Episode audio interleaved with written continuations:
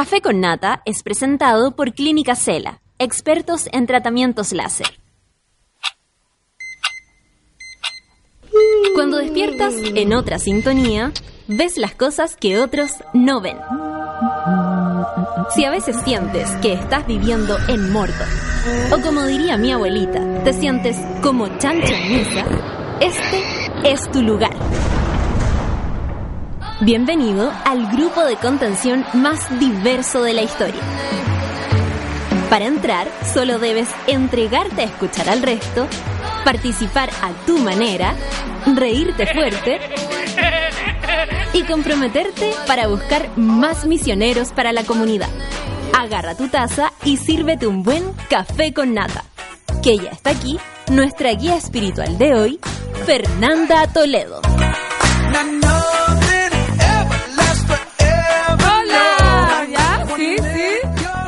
Buen día, ¿se escucha?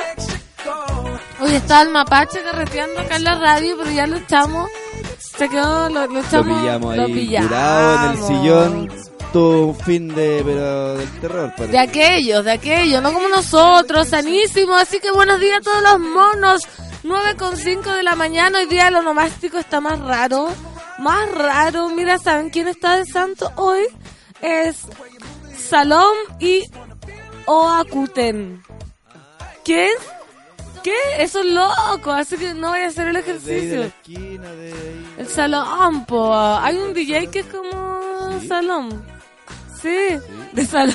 No, Salom, Salom. Máxima hoy día, hoy día sí, por favor, por fin, no ha hecho, no ha hecho nada de frío, los días estaban preciosos. Ayer, ayer era, pero.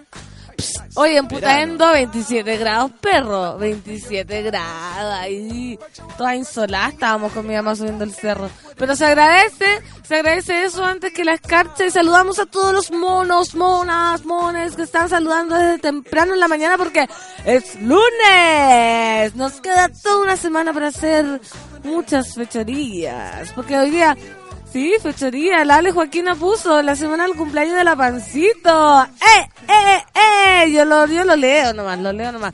Franco Vázquez saludando, hola Pancito, hola Franco, Cami Garrido, Cami Garrido. Dice, muy buen día a todos los mones de esta comunidad, espero que tengan lindo día. Saludos Fernando Toledo, con el DJ Santa Violeta. Se escucha un ratito el café con nata antes de entrar a la prueba. Oh, tuki tuki para Cami Garrido. Mira que las pruebas siempre uno se, se estresaba. Yo no, la verdad, la que voy a inventar. A no ser que me estuviera ech- echando algo. Una vez me eché un ramo por in- inasistencia. Esa no se hace. Pero era, era ¿Qué primera. tipo de ramo era? Teoría del arte. Tenía puros siete. ¿En la huya eso? En la U, sí. Pucha, no, po, yo creo que está bien en el colegio. No está bien, en realidad nunca está bien. Nunca está bien, Pero el colegio es más comprensible. pero en la U se me, se me fue, ¿cachai? Se me, se me olvidó el tema de la asistencia. Se me olvidó asistir. Se me olvidó asistir, Esta como me iba bien. No, no sé por qué esta clase me va bien o mal, pero no, porque no asisto. Sí, gracias Pansy, ya estás hiperventilando, jeje, eh, eh, eh, eso, bloqueado, dice, por fin mi café con nata, mapache del demonio, saludos a toda la monada, esperando partir la semana con todo el power de la Fernanda Toledo, qué mejor, y hoy terapia, qué mejor, qué mejor, qué me decís, nada el otro mejor, día, po, después de que contaron que el niñito te identificaba de esa manera, Como el que ahora los veo, los escucho todos. Porque antes, la verdad, creo que no lo había puesto tanto atención al que me decía. Al que me decía, ahora lo escuché, ¿qué me decís? Una manzana fantástica. Buenos y helados días, pan Simones. Preguntilla, no oigo nada. Mapache del lunes sí, pues estaba ahí, estaba ahí, estaba dándole con una petaca. Pero no hace frío, hoy día 25 grados máxima. ¡Despierta Chile! Gaby Guerra esperando a Fernando Toledo. Hoy me quedo en casa porque me duele la guatita. Ay, como la Cristel. Guacho Ram te dice, Celebramos tanto a mi papá que hasta nos acordamos del tatarabuelo, concha tu madre. Dice Pancito, no te pude encontrar el viernes en weas legales. Oye, pero si fui. Buenos días, guachos sensuales. Ya instalado en el cubículo de mierda, tipo, nos vemos en el podcast. Cacha que estaba también Delaine en ley, legales. persona de- ¿quién- La, invitada Ah, la que vino. la compañera que sí, vino. imagínate. La músico. La música está... Oye, pero todo pasando por acá y luego por el mundo. ¿Sí? Todo pasando en weas legales. Tienen que ir a verla. Yo fui a un cumpleaños el otro día Eso. también que había mucha gente que había venido acá ¿Viste? a ser entrevistados. Estamos acaparando el Bueno. mundo. Ustedes no se dan cuenta, pero de a poco. La- las mini voces o que ya no son tan mini y repartidas por distintos lugares han venido acá. Por supuesto. Los distintos mensajes que están Acá rompiendo esta nacen. sociedad que, eh, como opacada. Disminuida, han estado acá, viste, todo pasando. Yo estaba pasando muy estupendo, muy estupendo ya. Ricardo Van Lansen, Pancito, saludos a Talca, dice, y hay un nuevo mono escuchando camino al trabajo. Ah, no, bienvenida.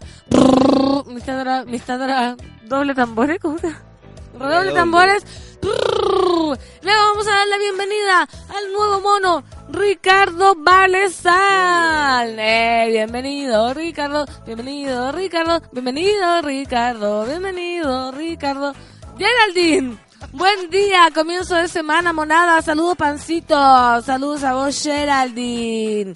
Saludos a todos. Lora Snow. Hola, Lora, ¿cómo estáis? Esta semana está mi hija de cumple igual que tú, pancito. Eh, eh. Oye, esta semana es súper movida. ¿Cuál, cuál signo ella siempre olvidó? Cáncer. Cáncer. Cáncer. Es muy triste ser cáncer. ¿Por uno- qué? Porque uno es muy sensible. Yo descubrí, yo no conozco cáncer. O sea, que levante la mano un cáncer que no sea sensible y que no crea que sufre más que el resto.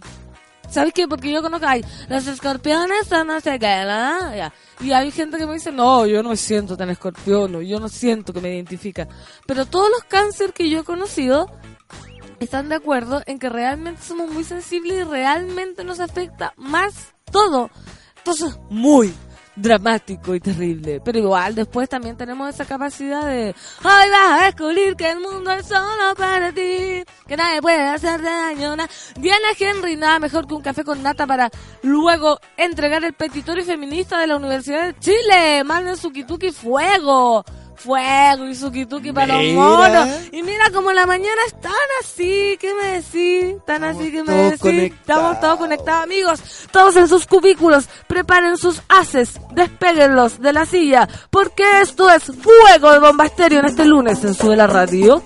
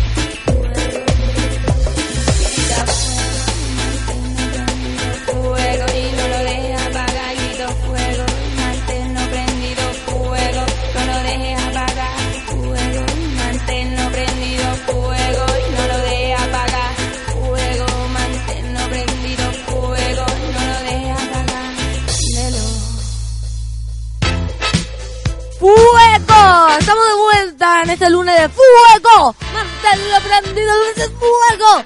Ah, me encanta Bomba Estéreo. me gusta vacilar desde que estaba pequeña. Esa es la que tení. Lisa Humere, esa es la que tení. Pietro Flores dice, cuando pancito come pan, ¿se considera canibalismo? Mira, buena pregunta para este día de lunes. Iniciarla. Yo sí, me como todo, todos los, los pancitos y los Loras no, pero qué buena canción. Fuego, fuego, manténlo prendido. Beatriz Roque López. Al fin encontré a alguien que también ama los lunes. Café con nata, mancito, gracias por tanta energía. Yo amo los lunes, sí. Si vieran el movimiento de manos que hace para, para poder leer con la energía. Claro, es que tengo que. Es, esto es una cuestión entera. ¿Ustedes creen que yo estoy acá echada hablando? No, yo tengo que estar fuego. Tengo que estar estimulándome, ¿cachai? Me estoy tocando, me estoy moviendo, estoy respirando. Dice, Matrona fantástica, imposible quedarse en la cama después de este temazo, pues escobar el DJ, ciclo danzando en pijamita por la casa. Qué rico en la casa. la, envidia. Sí, me la imaginé así como fuego con el pijama de pola. No tengo que salir. Claro, como preparando el desayuno. ya despierto, vaca, porque igual, convengamos que levantarse temprano para estar en casa como hacer lo igual que es rico. quiera hacer Fantástico. Como un lunes a esta hora en la casa, como que entre esta luz misma, pero que entre en tu hogar. Exquisito, haciendo tu desayunito. No tengo que salir apurado. Fantástico. Hurra por Matrona Clown. Orfelina dice, se me echó a perder el computador y tenía todo lo del curso de la radio. No. No, pero Orfe, yo te puedo reenviar la PowerPoint. No sé, dime, dime qué era. Manda un inbox. Alex Joaquina dice, Pancito, yo soy cáncer, no soy tan sensible ni sufro tanto, soy práctica. Mira, muy bien, todo el 4 de julio junto al Jaquema, soy internacional. Eso me gusta, ser cáncer, no sufrir tanto. Me gustó, amiga, tú. Tengo esperanza, tengo esperanza. 9 con 17 y nos vamos al acontecer nacional, porque la vida continúa, ¿no? Estamos de cumpleaños, se viene el invierno, se vienen cosas buenas, pero México sorprende al someter a Alemania en el Mundial. ¡Uh! Ahí tenías. ¿Qué, qué, qué, se creían? ¿Qué se creían los chingones? Al igual que le sucedió a España, en su estreno mundial de Brasil hace cuatro años, Alemania, la última campeona del mundo, también cayó derrotada en su presentación en el estadio Luzhniki, en Moscú la derrotó un México muy intenso que castigó a los alemanes a la contra. Suerte en la que anotó el único gol del partido en una jugada de Javier Chichira Chicharito Hernández. ¡Woo! Chicharito Hernández que habilitó a Irving Lozano que después de un recorte batió a Manuel Neuer. No fue la única oportunidad del Tri que le encontró debilidades Alemania en la carrera. En la otra portería, el asedio de los Low no tuvo fruto y el resultado ya no se movió del 0 a 1. Ganando ahí. Está, bueno este mundial porque nos está dando sorpresa, sorpresa tras sorpresa. Tú no has visto nada de jugar, pues tú no soy no logro, no logro conectarme con el fútbol. No, no, yo, yo me logro yo me logro conectar. me pongo contento con la gente que se pone contenta. Sí, pues sí. Yo creo que no hay que ser odioso el pues tema del fútbol. como deja piola a los que le gustan, porque es como, ay, no puedo creer como tantos están detrás de una pelota. No, si lo quieren ver, que los vean. Sí, aparte Yo feliz vería el partido o los partidos si es que yo sintiera emoción con el fútbol, pero no me emociona. Nada. No. Nada, nada. Ni para bueno ni para malo. Ni, ni, un pedacito. no digo, ay, qué lata. No, porque eso también sería una emoción. No me pasa. Oh, eso es peor. Como el... Indiferencia completa. Como... Odíame, por favor. yo te lo pido. Que el rencor... ¿Cómo es? ¿Cómo? Odiame sin medida ni clemencia. ¿Cómo la parte de odio que no más que indiferencia? Porque el rencor... Ya, esa te la cantan a ti. Los futbolistas. Los futbolistas. Gol de Irving Lozano, eso es lo que estaba diciendo. Alemania provocó un sismo en México. El cuadro norteamericano derribó con lo justo al campeón vigente del mundo, Alemania. El Instituto de Investigaciones Geológicas Atmosféricas de México informó a través de la cuenta en Twitter de la red de monitoreo sísmico, análisis e investigación geológica que la conquista de Irving Lozano, Alemania, provocó un movimiento telúrico en el país azteca. El sismo detectado en la Ciudad de México se originó de manera artificial, posiblemente por saltos masivos durante el gol de la selección de México en el Mundial. Por lo menos dos sensores dentro de la ciudad lo detectaron a las 11.32 horas, informó la institución. Lozano anotó el único gol con el que el Tri, Tri, mira con los frenos sale el Tri, Tri, se impuso al equipo campeón vigente en la primera fecha del Grupo F en el Mundial de Rusia 2018. 18. 18. Hoy estoy con los frenillos, pero me tienen que apretar. ¡Qué heavy! Provocar un terremoto real con la gente. ¿Qué me decís? Pero es real. Es real, es una noticia, pues, mijito. Estamos leyéndola, es real, es cierto. No. Sí. Es una voz verdad. No, no. ¿Quién le cree a la noticia? Yo le creo. Yo le creo sí, porque hay mucha gente que puede saltar. La fuente, la acabo de cerrar, pero la fuente es eh, alairelibre.cl. Eso es una verdad. No. Sí. Es creíble, yo le creo. Aparte, ¿por qué no puede haber terremoto de alegría? Mira, Ricardo, Ricardo Valezán, que yo dije que era mono nuevo y todo, me dice, hay que aclarar que yo soy mono hace más de tres años y el nuevo mono es Aj Muñoz. Así que, bienvenido, Aj Muñoz, bienvenido, Aj Muñoz, bienvenido, Aj Muñoz, bienvenido, Aj Muñoz, bienvenido para vos, todos los monos nuevos comentando, yo soy Fernanda Toledo, estoy acá reemplazando, soy una de paso, una de libre, porque mm, le contaron al nuevo mono que yo estoy reemplazando, po o sea, de confundir. Nada, no después, que... después de estar la Natalia decir, oye, ¿por qué me cambiaron claro, la, conductora? ¿De cuándo que está ella? Claro, yo estoy aquí hace dos semanas. Y El café con pan, ¿qué onda? No te conozco, bye. No te, no te conozco, bye.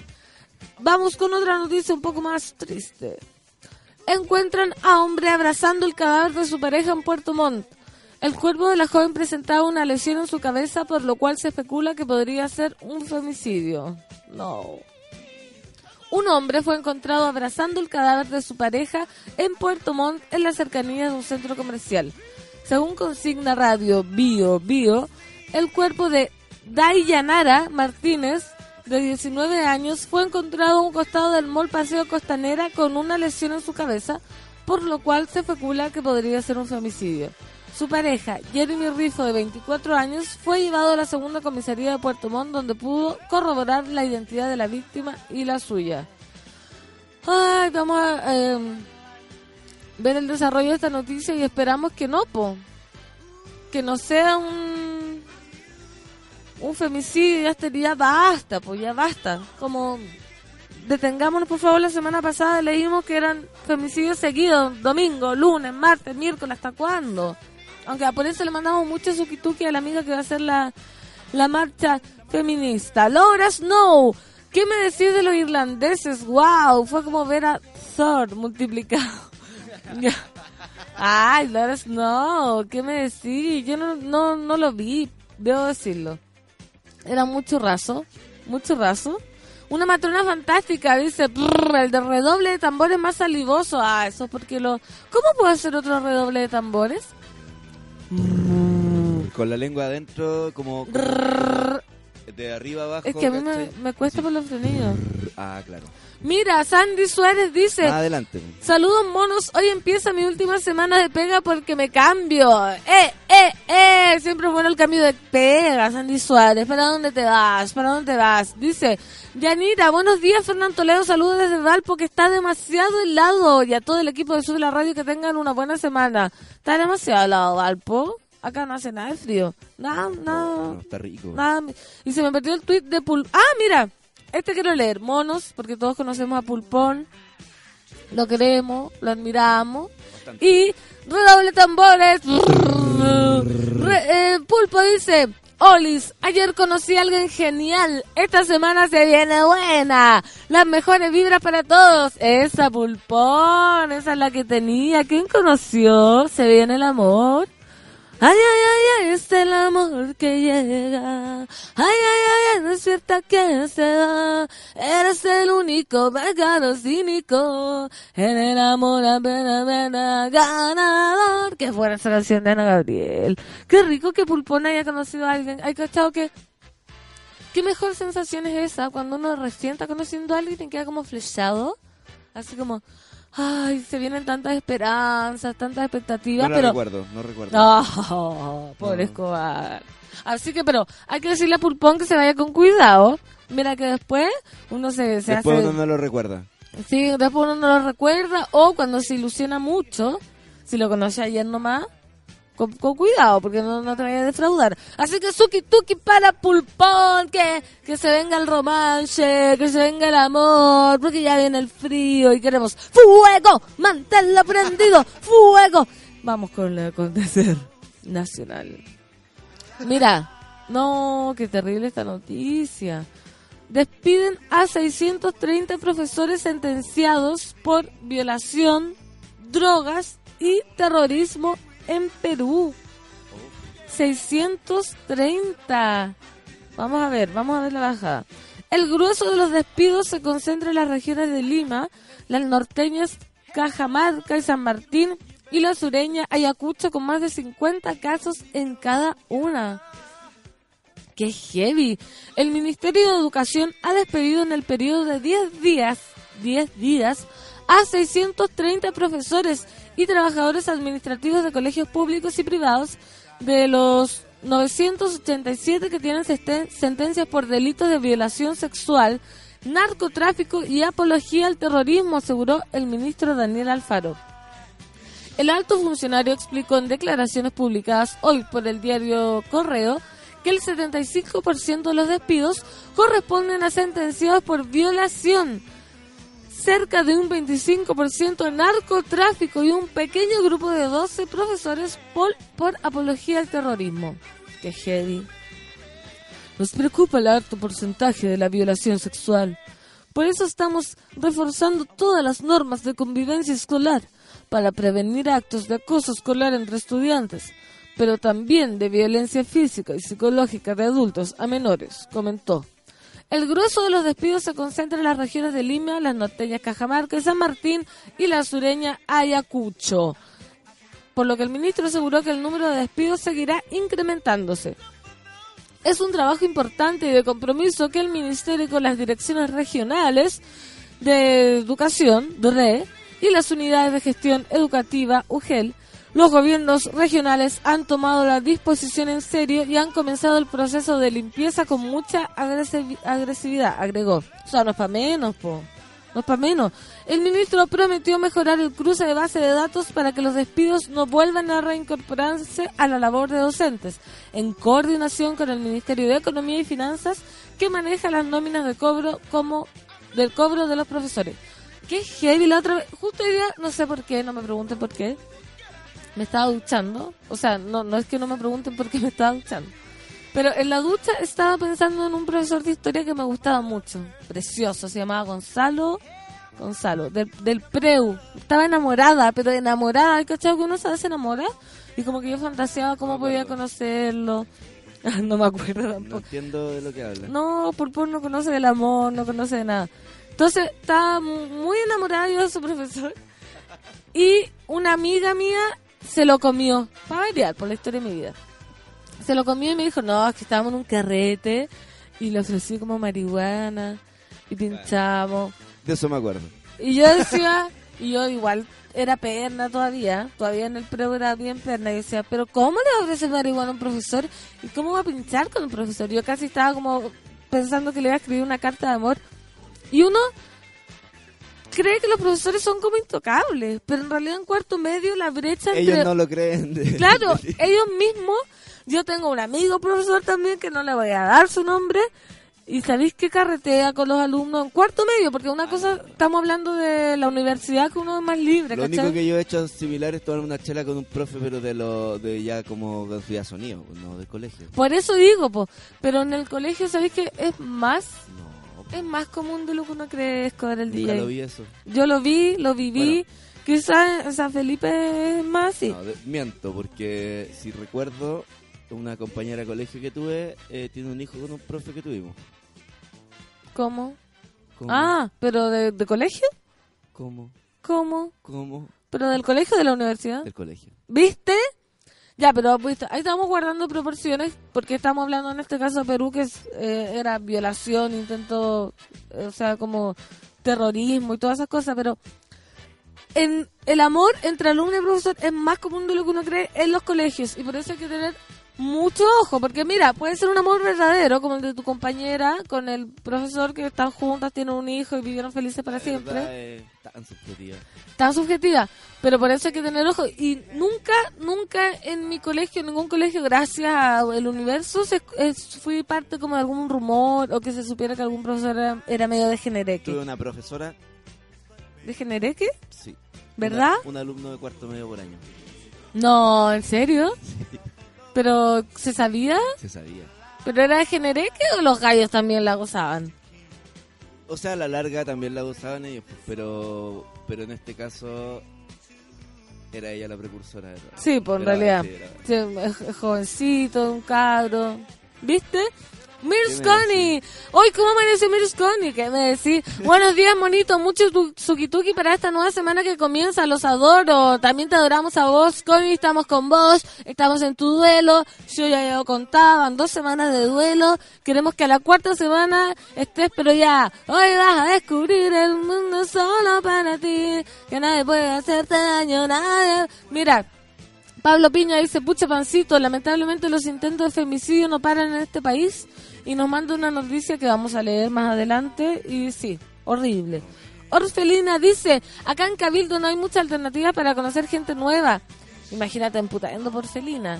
Eso hablábamos también un día con mi mamá, como que no hay nadie putando que, que, que nuevo. No, que me haya comido todo putando, pero digo que me guste. Ya no me gustó nadie, pues. Y no va a llegar nadie nuevo que me guste. Los de provincia, siempre como que el otro día conversaba con alguien muy similar, como, como esa sensación de, del mundo pequeño. Sí, el mundo es un pañuelo. Que, que allá como que se mantiene todo en ese mundo. Sí, es imposible, ya, ya no te gustó. Y por ejemplo en San Felipe, el grupo de amigos que tenemos, ya todos pololeamos con todos, ya todos terminamos, ya todos somos amigos, y es como... Hay, hay algunos, claro, de ese grupo que llevan, no sé, pues 14 años pololeando, que esos son los que la llevan. Guay chorrante, iba a escuchar el podcast, pero la pancito está tan prendida que no estoy ni ahí con mis quehaceres. Esa es la actitud, abajo el trabajo, hermano, abajo el trabajo. Vamos escuchando, vamos escuchando. Luis Pipín, muchas, muchas gracias por esta energía tan bacán de lunes. De verdad hace que las noticias sean más fáciles de llevar. Qué bueno, ¿saben qué eso para mí? Terrible, porque hablo cosas terribles. No sé si han cachado que las noticias son terribles.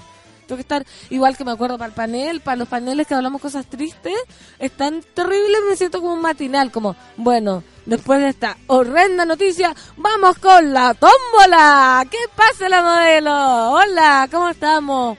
pero así son las comunicaciones, ¿no? Uno tiene que desdoblarse, por eso soy la diosa bipolar y tengo que vivir, morir, todo acá en el estudio de la radio. Carrasco Clau, Valpo está heladísimo y con una neblina Silent Hill. Jorge Ollanedel. ¿Cómo estás, Jorge? Muy buenos días, monos. Hoy es un día muy especial. Está de cumpleaños la maravillosa Rafaela Carrá. Que tengan una buena semana. Oye, Rafaela es, una, es como una diosa, una Illuminati del Olimpo. ¿Qué onda? Su voz, su cuerpo, su pelo. No, no he averiguado mucho de su vida. Yo creo que la admiraría igual. Medalla. Es como un redoble de tambores desinflándose. Ah. Ese. No puedo. No puedo, no puedo, no puedo hacer un redoble de tambores eh, diferente. Vamos a cantar una canción de Rafaela. Nasty Woman, semana de celebración. Mañana está de cumpleaños más uno. Feliz cambio de folio para él. Lindos 30 otoños para mi Gemini favorito. Mucha gente de cumpleaños. Es que uno empieza a sacar la cuenta. Cuando nos engendraron era primavera, po. ¿Quién no? ¿Quién no va a querer? Qué rico. Qué rico. Flores. De flores, amor potitos al aire. porque ya hay una temperatura en donde puedes tener potitos al aire. Sí, chuparse los cuerpos y, nacer, pues somos fruto del amor, cabro. De encontrarnos tú y yo. Esa Rafaela. Cariño mío, dos almas van cruzando un mismo río tu sueño será siempre un sueño mío. Ya, me puse romántica, me puse romántica. Un pulpo fantástico, nos cuenta todo tranqui, entre el loco, química al menos importa y es muy lindo. Ah, pulpo está ahí dado. Que dure nomás, que dure esa química. ¿Y cómo lo conociste? ¿Cómo lo conociste? ¿Por Tinder, Grinder? Tinder no es de heterosexuales. Es de... Que, pulpo no... Ah. No, pues ¿Sí? ¿O no solo? o sea, Tinder puede ser gay. Sí, también puede ser. oye, me van a disculpar que en estos temas es como que estuviera ahí hablando con mi mamá. No, Tinder es como para todas las opciones. Para todas Y Grinder es, solo. Más, hetero se utiliza el Tinder, pero. Ya. Pero también tiene la opción. Grinder es solo gay. ¿Eso es? me informan. ¿Dónde están mis monos, mis monos informantes? Luisa Correa, buenos días, Pancito. Gracias por todo tu power. Que todos los bonitos no, eso no, tranquilos.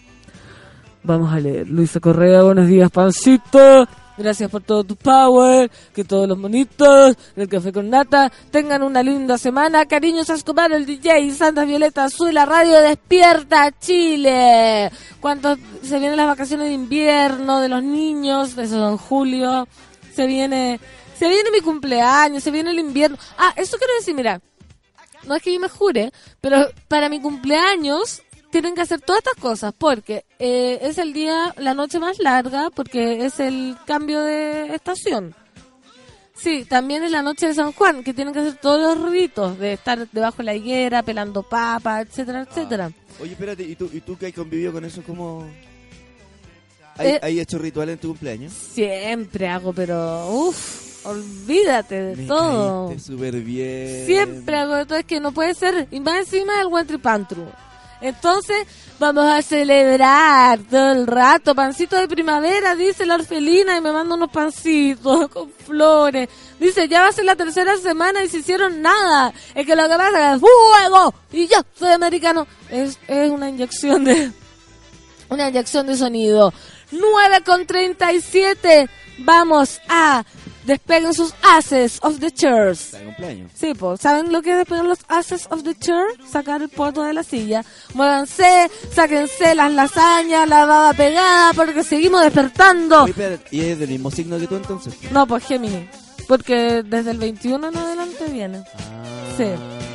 Pero estamos casi. Esto es Rafaela Carrá. Caliente, caliente en Café con Nata.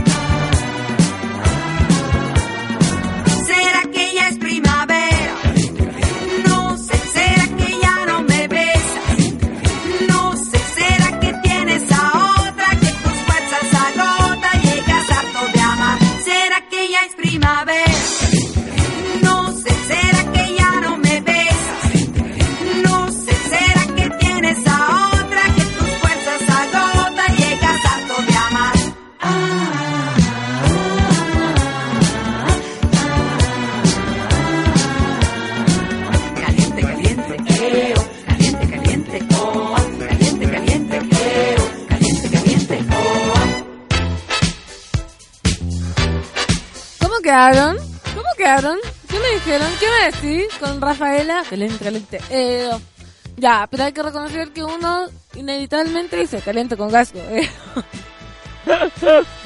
Esa es otra generación. como las chispitas, las llamitas, ¿no? Esta canción tiene letra, ¿ves?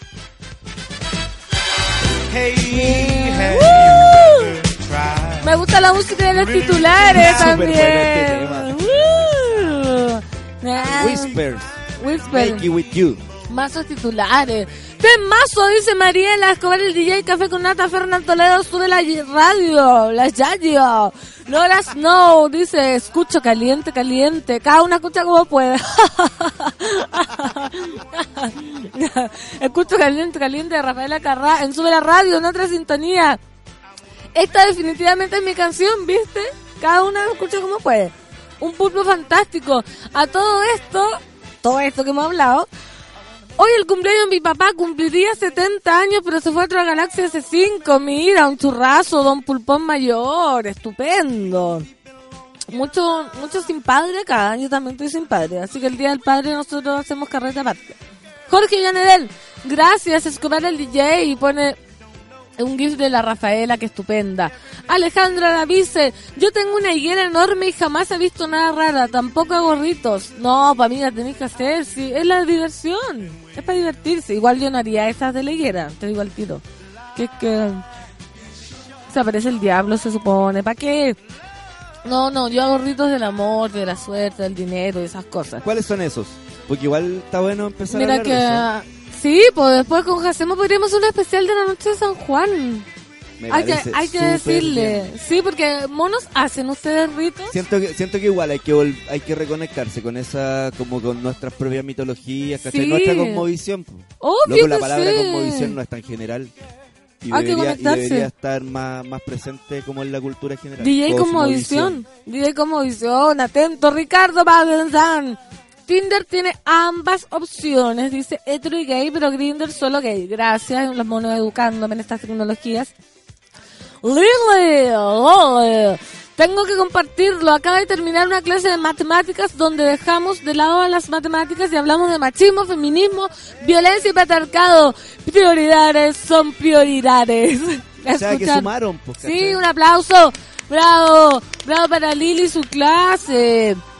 Ahora escuchar a la pancito, escúchame, escúchame. Mira, Pulpo nos cuenta cómo conoció a este gallo. Un amigo me hizo el contacto, me dijo, tengo un amigo que se vino a vivir desde Viña y es perfecto para ti. Bueno, ayer nos conocimos y eso, besa rico. ¡Ah! ¡Ah! ¡Qué heavy, Pulpo! ¡Qué heavy! ¡Ay, guachorrante! Oye, pedazo de lunes CTM, full ciclo danza. Despega tu as de la chair. Rena Rock, ¿qué onda el mapache o soy solo yo? Ah, no, ¿qué pasa? Sos solo dos. Yo creo que sos solo dos porque la gente acá comenta el medio tema caliente, caliente, dice aquí bailando. Y Luisa Correa dice mover la cuerpa. Oye, están todos on fire. Luis Pipín, todos los monos así, gracias, porque siempre le das el clavo con la música. Oye, porque acá el DJ como visión es como visión, ¿cachai? No es solo perilla, ¿cachai? Nosotros hablamos antes unos minutos y nos conectamos con la energía del día, ¿cachai? Más lo que ustedes nos dicen, ¿cachai? Más la Rafaela, ¿cachai? O sea, ¿qué onda? ¿cachai? Que los Rafaela estaba cumpleaños, entonces, ¿cachai? ¿Qué onda? Dijimos, vamos caliente, caliente, porque toda la gente baila, ¿cachai? En el cubículo. Terrible, caliente está la mañana, que mejor pone bloqueado. Se acabó. Ah, Se acabó. Orfelina, tenemos que celebrar el Día de los Sin Padres. Seríamos más, sí. Levanta la mano los huérfanos de padre. Acá una. Se murió mi papá. Ah, claro, el mío también se murió. ¿Verdad? El de la Sol también somos, somos mayoría ya. Listo. Somos mayoría. ¿Qué tal? Pasó de moda. Pasó de moda tener a los papás. Tener, a los papás vivos. Sí, ¿qué onda?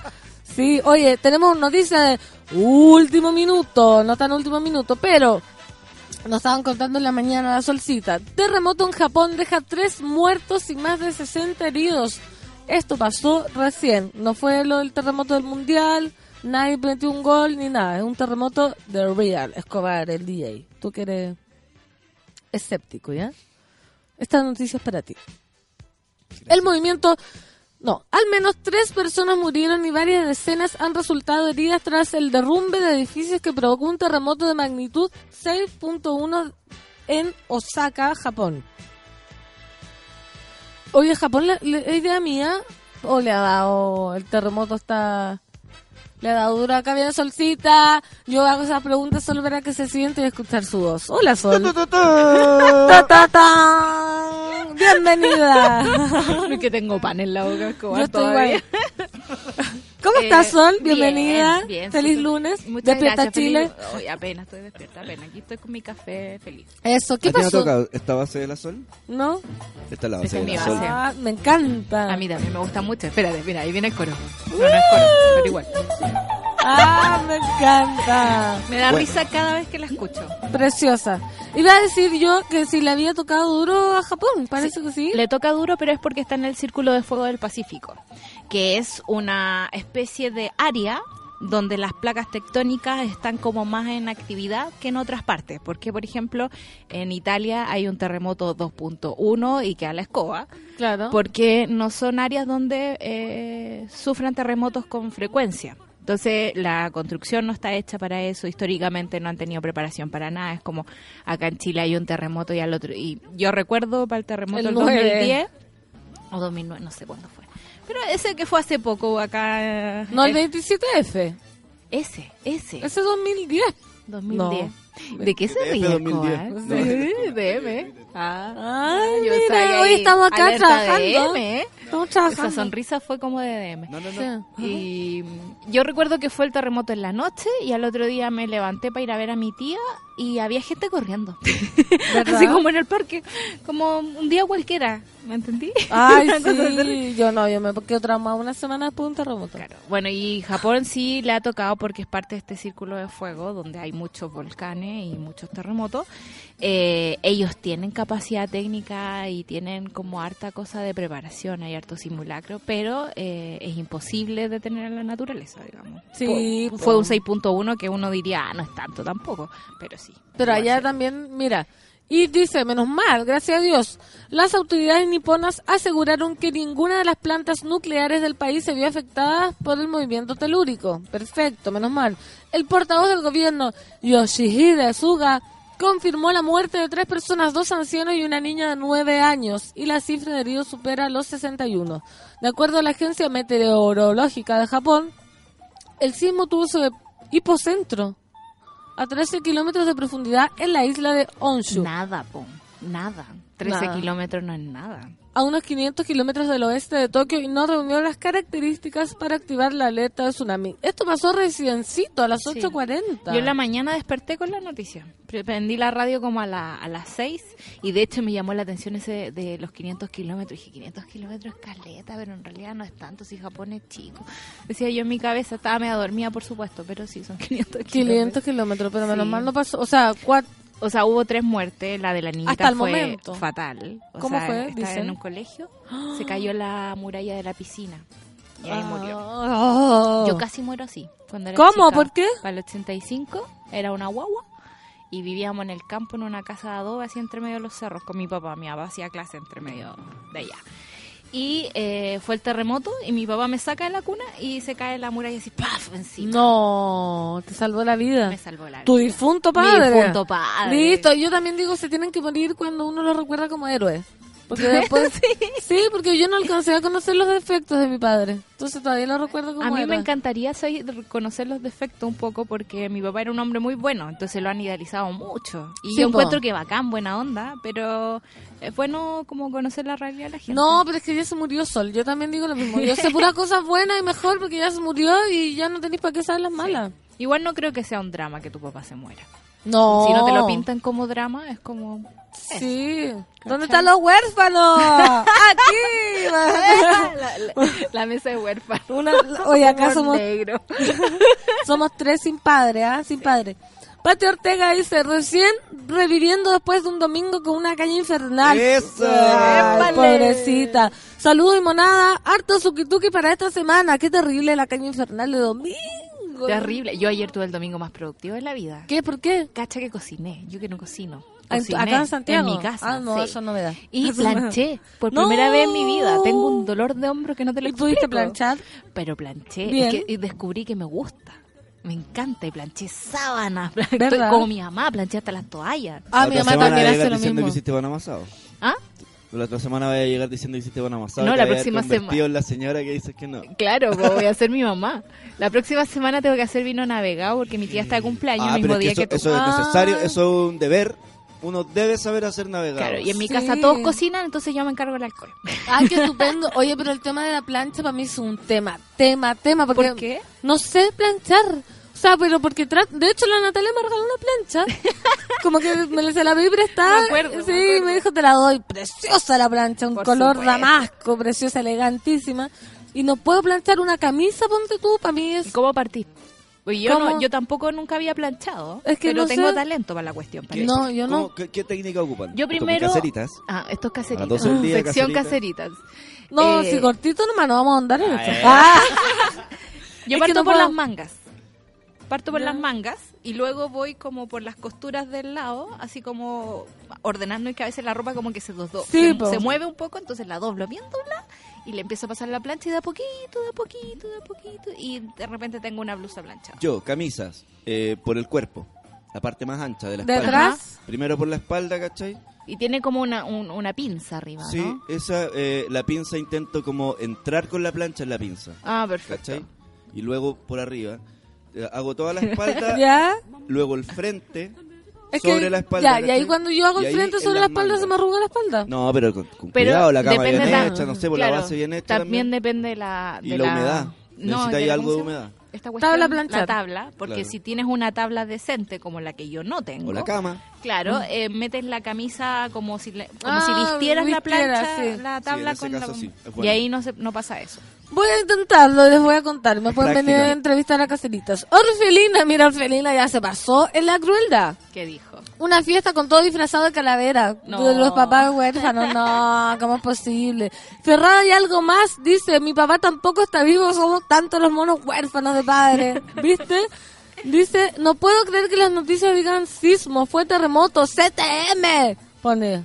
Sí, pues, Sí, por la cerca un palabra terremoto. Es Ya terremoto. dijimos que es terremoto. La Sol llega a poner orden, dice la orfelina. Sí, nos llega a explicar, por favor. Círculo de fuego del Pacífico. Sí, el círculo de fuego. Mira, la negrita, entiendo tanto Santa Violeta, me siento muy orgullosa cuando logro lavar toda la ropa el fin de semana. Muy señora. Yo lo Y- hice. ¿Pero qué cocinaste? ¿No dijiste que...? Ah, Pongamos, sí, porque si hiciste fideos con salsa... No, no, no, no, Ah, mira, ya. mira, mira, había una pechuga de pollo en mi casa. Ya, eso ya es congelada. complejo, complejo. La saqué el, el sábado en la noche. Como Más mi mamá. como po. mi mamá. Mi mamá también. Y, El día anterior, sacando el día anterior. Claro. Y el día anterior fui a ver una orquesta y llegué y me acosté muy precioso todo. Y el domingo me levanté con calma, dormí, me terminé un libro en la mañana. Qué rico. Y después me levanté a comer. Dije, ¿sabéis qué más voy a comer? Y me hice un arrocito con, con choclo, ¿Ya? así como calentito. ¿Pero pre-preparado o el arroz...? No sé, el arroz que había en la casa nomás. Ya, pero venía con choclo. No, pues no, yo ah, le tiré ya. el choclo Ya, encima. se esforzó, se esforzó. Sí, le tiré un poco de choclo que quedaba y después la pechuga de pollo la corté en, en pedacitos. Y como mi amiga Pauli había estado en la casa, había un montón de comida en la casa que yo dije, ay, cebollín, ¿qué es esto? Entonces corté el cebollín, Ay, qué rico. lo tiré al aceite, eh, salteé un poquito la, la carne, le tiré un poco de salsa de soya y después, sí, le tiré un poco de crema, que esa sí la compré, la compré porque la Pauli había hecho una cosa con crema y dije yo, mira tú. Mira, qué rica. Sí, y calentito, po. como que me gusta comer calentito y sopito, son. mojadito. ¿Y te quedó exquisito? Quedó exquisito. Ah, y después había otra cosa, está como cilantro, perejil, una de esas cosas. Una de esas dos. Una de esas dos, y dije, esta cuestión va a morir. Entonces la corté a lo más Nayela, porque tengo mi cuchillo de Nayela, el de media luna. Ya, es Mi precioso. mamá me lo regaló, por supuesto. Precioso. Y eh, lo corté, lo corté, y cuando apagué la, el sartén con las cuestiones estas de, con la crema, lo tiré encima. ¡Paf! Y. Masterchef, total. Masterchef. Qué rico el domingo y cocinarse uno misma. Y después la bueno, siesta. yo no lo hago. mm, mm. Y después lavé toda la ropa y después planché. ¿Y después la noche qué viste? Después vi mi reality, porque ya eso terminé es que eso es el día, pues ese día es como que termina y uno como que hubiese dicho ya, y vi Masterchef el final, ya, pero no. ¿Y qué viste? Yo terminé ya mi reality de plantas, entonces ahora estoy viendo un reality de diseño de interiores, que se llama The Great, eh, The Great Design Challenge. ¿Qué tipo de reality? Eh, son cuatro diseñadores de interiores. Les pasan cuatro livings o cuatro cocinas. Hay dos jueces que son que yo amo como ¿Dónde se está eso en Netflix? ¿Hay reality en Netflix? Sí, hay ah, caleta. El de los jardines es maravilloso. A mí me encanta. ¿Verdad? Me encanta. ¿Y de qué Ya, dale, de, ahí te cuento el de los jardines. me puse ansiosa. Bueno, entonces los ponen a competir y primero es como les dan un brief. Como el dueño le dice, ¿sabes que quiere una cosa muy moderna pero con toques franceses del siglo XV? y ellos tienen que cumplir, les dan un presupuesto y lo hacen. Y después al final lo juzgan de acuerdo a si le gustó mucho a la, a la, a la familia que los contrata, digamos, o, y a los jueces. Los jueces son los que deciden finalmente. Ah, no. Y después yo estaba había visto ya cuatro rondas de cuatro diseñadores, donde van quedando cuatro, tres, dos, uno, y estoy viendo la final ahora. O sea, está heavy. Perdón, ¿y las locaciones entonces son, son locaciones reales? Por lo tanto, ¿esto le queda como un beneficio a una familia? Sí, pues, son reales y hay un historiador de la arquitectura que yo no sabía que existía eso, pero existe, precioso. Entonces están estos dos diseñadores topi que son los que lo evalúan y está este tipo que, por ejemplo, van es en Inglaterra. Entonces, eh, un día van a la costa de Inglaterra. Son puros pueblos chicos pero preciosos, otros que tienen como unas construcciones súper medievales, otras que son súper victorianas y te va explicando, por ejemplo, o la, la, la, especie de, iba a decir granja, no, pero como la villa que construyó la familia Cadbury, que hizo la fábrica de chocolate, entonces hay una villa mm. para sus trabajadores y te cuenta la historia de la villa. Es muy bonito. Ay, ¿cómo se llama? The Great Interior Design Challenge. Una ¿Qué me decís? ¿Qué me decís? ahora yo voy a ser el que se Tú voy a ser el que ¿Qué me decís? Yo veo todas esas cuestiones que nadie ve. A mí me encanta. Yo estoy viendo el documental de Osho, que está heavy, está heavy, pero es otro. Ferrado y algo más dice, me dio hambre, a eso le pongo champiñones y quedo lista. No hablen de comida, ni siquiera de desayuno. Estoy esperando que se desocupe el comedor. Oye, pero ¿con cuánta gente vive? Esta niña? ¿Y con quién? Que no puede sentarse. ¿Por qué en mi casa está alerta somos varios. Sí, en mi casa somos caleta y yo preparo el desayuno y espero que todo el mundo tome desayuno el domingo conmigo. Está bien. Me encanta. Y tomo yo como 20 veces. Con mi mamá nomás, las dos. huérfana. Huérfana. y lloramos por mi padre. Ah. No, mentira, eso es mentira. Loras, no, me encanta planchar, coloco la música fuerte y canto, bailo, todo eso mientras plancho, hermoso, sí, hermoso, mira, Luis, jaja, te imagino descubriendo nuevos ingredientes, vea zumbos, vean zumbos, just desserts. Yo la vi y no me gustó. ¿Sabéis por de qué? postres. Sí, amo a la Rachel Q, que es una de las niñas que trabaja como jurado en ese, que tiene varios programas de cocina muy bacanes. ¿Y por qué no? Porque es muy, lo encuentro muy artificial. Porque hay un, un reality de postres que sale como Mary Berry, que encuentro que es maravilloso tener ese nombre para hacer la Mary Berry, Mary Berry, como Mary Daly, Mary Delicia. Claro, y ahí la gente como que hace postres y son como gente cualquiera de Inglaterra y toda la cuestión. Y en Zumbo me parece es todo muy artificial, es como muy Charlie la fábrica de chocolates. Ay, no, qué lata. ¡Monos! 9 con 58, vamos, ya llegó la Rafa, nos va a tocar la terapia. Así que Seguimos bailando lunes. Esto es Azalea Banks a la Winter.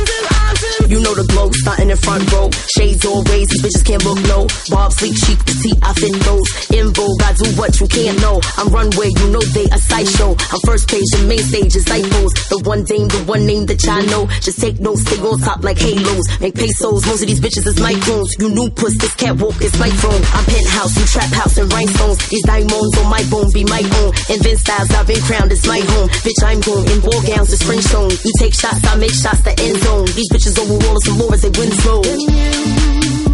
Show me now I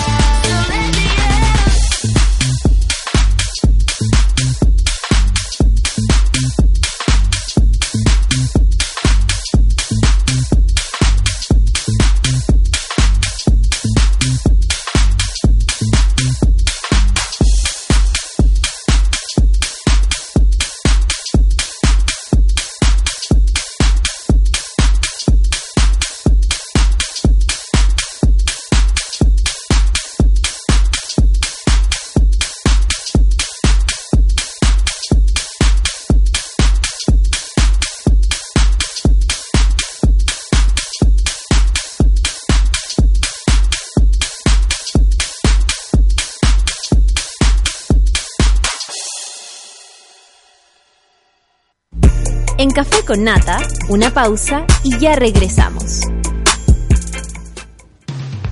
Hoy en Sube la Radio. Tómate un break al mediodía y engaña la tripa junto a Isidora Ursúa y Eleonora Aldea. Porque en Caceritas conversamos, echamos la talla y planeamos un mundo mejor. Siempre con amor. Caceritas, de lunes a viernes al mediodía en Sube la Radio. En otra sintonía.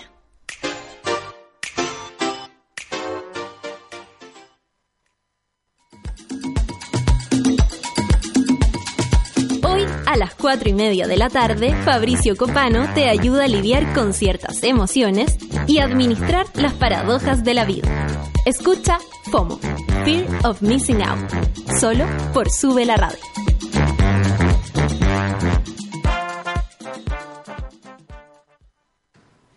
A todas las mujeres chilenas de la música la invito a participar del yesiamchallenge.com yesiamchallenge.com Sube tu video, sube tu canción, participa y podrás grabar en un estudio profesional, profesional, con productores. Y mostrar al mundo tu talento, mostrar al mundo tu talento yesiamchallenge.com. ¿Cansado de los bellos encarnados, de gastar tiempo y dinero sin resultados? Ven por tu evaluación gratuita a Clínica Cela y evoluciona tu piel con láser alexandrita. Entra a www.cela.cl. Clínica Cela, 12 años de experiencia en tratamientos láser.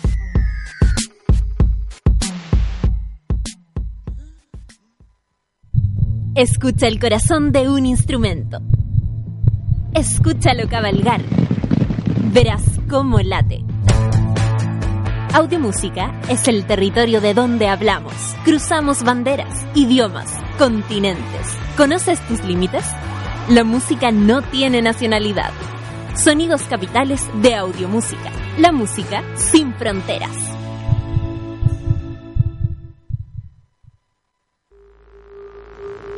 Ya estamos de vuelta en Café con Nata. ¿Aún no conoces la tecnología que permite que te depiles una vez cada seis semanas, renovando tu piel, obteniendo una piel saludable y exquisitamente suave? www.cela.cl y conoce los exclusivos beneficios del láser Alexandrita que Clínica Cela tiene para ti. 10 con 6 minutos. Estamos de vuelta, hemos hablado de todo esta mañana, pero ahora llegó Llegó. Hello. Gracias, Pancito. Llegó nuestra terapeuta oficial. ¿Cómo estás, Bien, ¿y tú? Bien, como día lunes. como día lunes. Estupenda. Para mí el lunes es el mejor día. ¿En serio?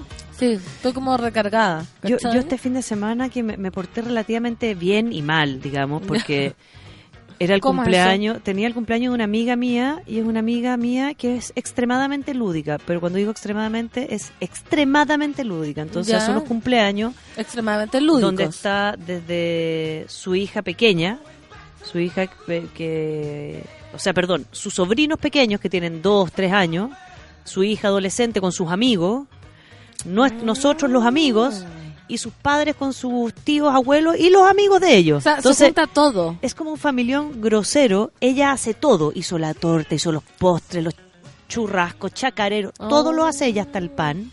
Y, no, pero qué Y aparte tenía juegos. Entonces tú entrabas, te mandabas dos tequilas y después tenías que ir a la sala de juegos a jugar con unos chubis, con unos papeles, con una galleta que tenías que bajarla de la frente a la boca. No. Todo esto era... ¡Qué maravilloso! No, lo pasamos increíble, increíble. ¿Y ella, ¿Y ella lo disfruta? Ella lo pasa a la raja, le encanta ver a su gente riéndose, mezclándose todo. Es como el curro, que el curro también para su cumpleaños invertía, nos contaba que había arrendado un bus para irse a la Blondie, como que él también se preocupa que toda su gente lo pase estupendo. Claro, tal cual. Y lo pasaste estupendo entonces. Y lo pasé estupendo, tempranito, a las 7. Entonces a las 12 uno ya estaba de vuelta a la oh, casita. estupendo. Harto vino rico. Eso fue el sábado, sí. Ah, regio. Así que estupendo. Regio, estupendo, Rafa. ¿Quieres decir algo al sí, final del programa? Eh, tengo que mandar un mensaje subliminal. Ya. Porque obtuve un regalo amarillo con morado, con una mariposa y, mi nombre con doble F y doble L. Y debo decir que este es el segundo regalo que me llega igual. Y el primero lo ando trayendo en mi mochila. Entonces, este se va a ir guardado hasta que lo uso todos los días. Porque yo que todavía uso lápiz a mina y goma de borrar. tengo eso y lo uso escaleta. Está ahí, está ahí. Entonces, muchas gracias porque no sabes cómo me sirven y lo útil que son para mí estos regalos. Saludamos entonces secretamente a secretamente. los regalos secretos. Rafa, hoy día vamos a tener una terapia súper eh, intensa. Intensa, aparte que llevamos cuatro muertes del fin de semana hasta hoy día. Sí. No, yo creo que más, yo creo. No, este fin de semana, hasta hoy ah, día, se sumaron a las 25, se sumaron cuatro más. Oh, o sea, estamos mal. Estamos muy mal. Muy mal, por decirlo menos. Sí. Pero hoy día, Rafa, vamos a hablar de cómo los consejos de un psicólogo deben ser súper... Eh, en base a un caso que nos llegó. En base a un caso que aún no digas mi nombre.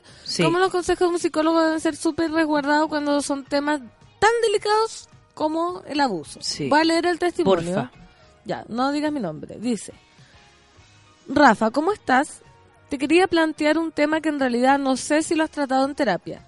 Llevo varios meses en terapia con un psicólogo porque decidí afrontar varios de mis temas y trancas y hace un tiempo salió una conversación sobre un abuso sexual que sufrí por parte de una pareja que tuvo mi mamá.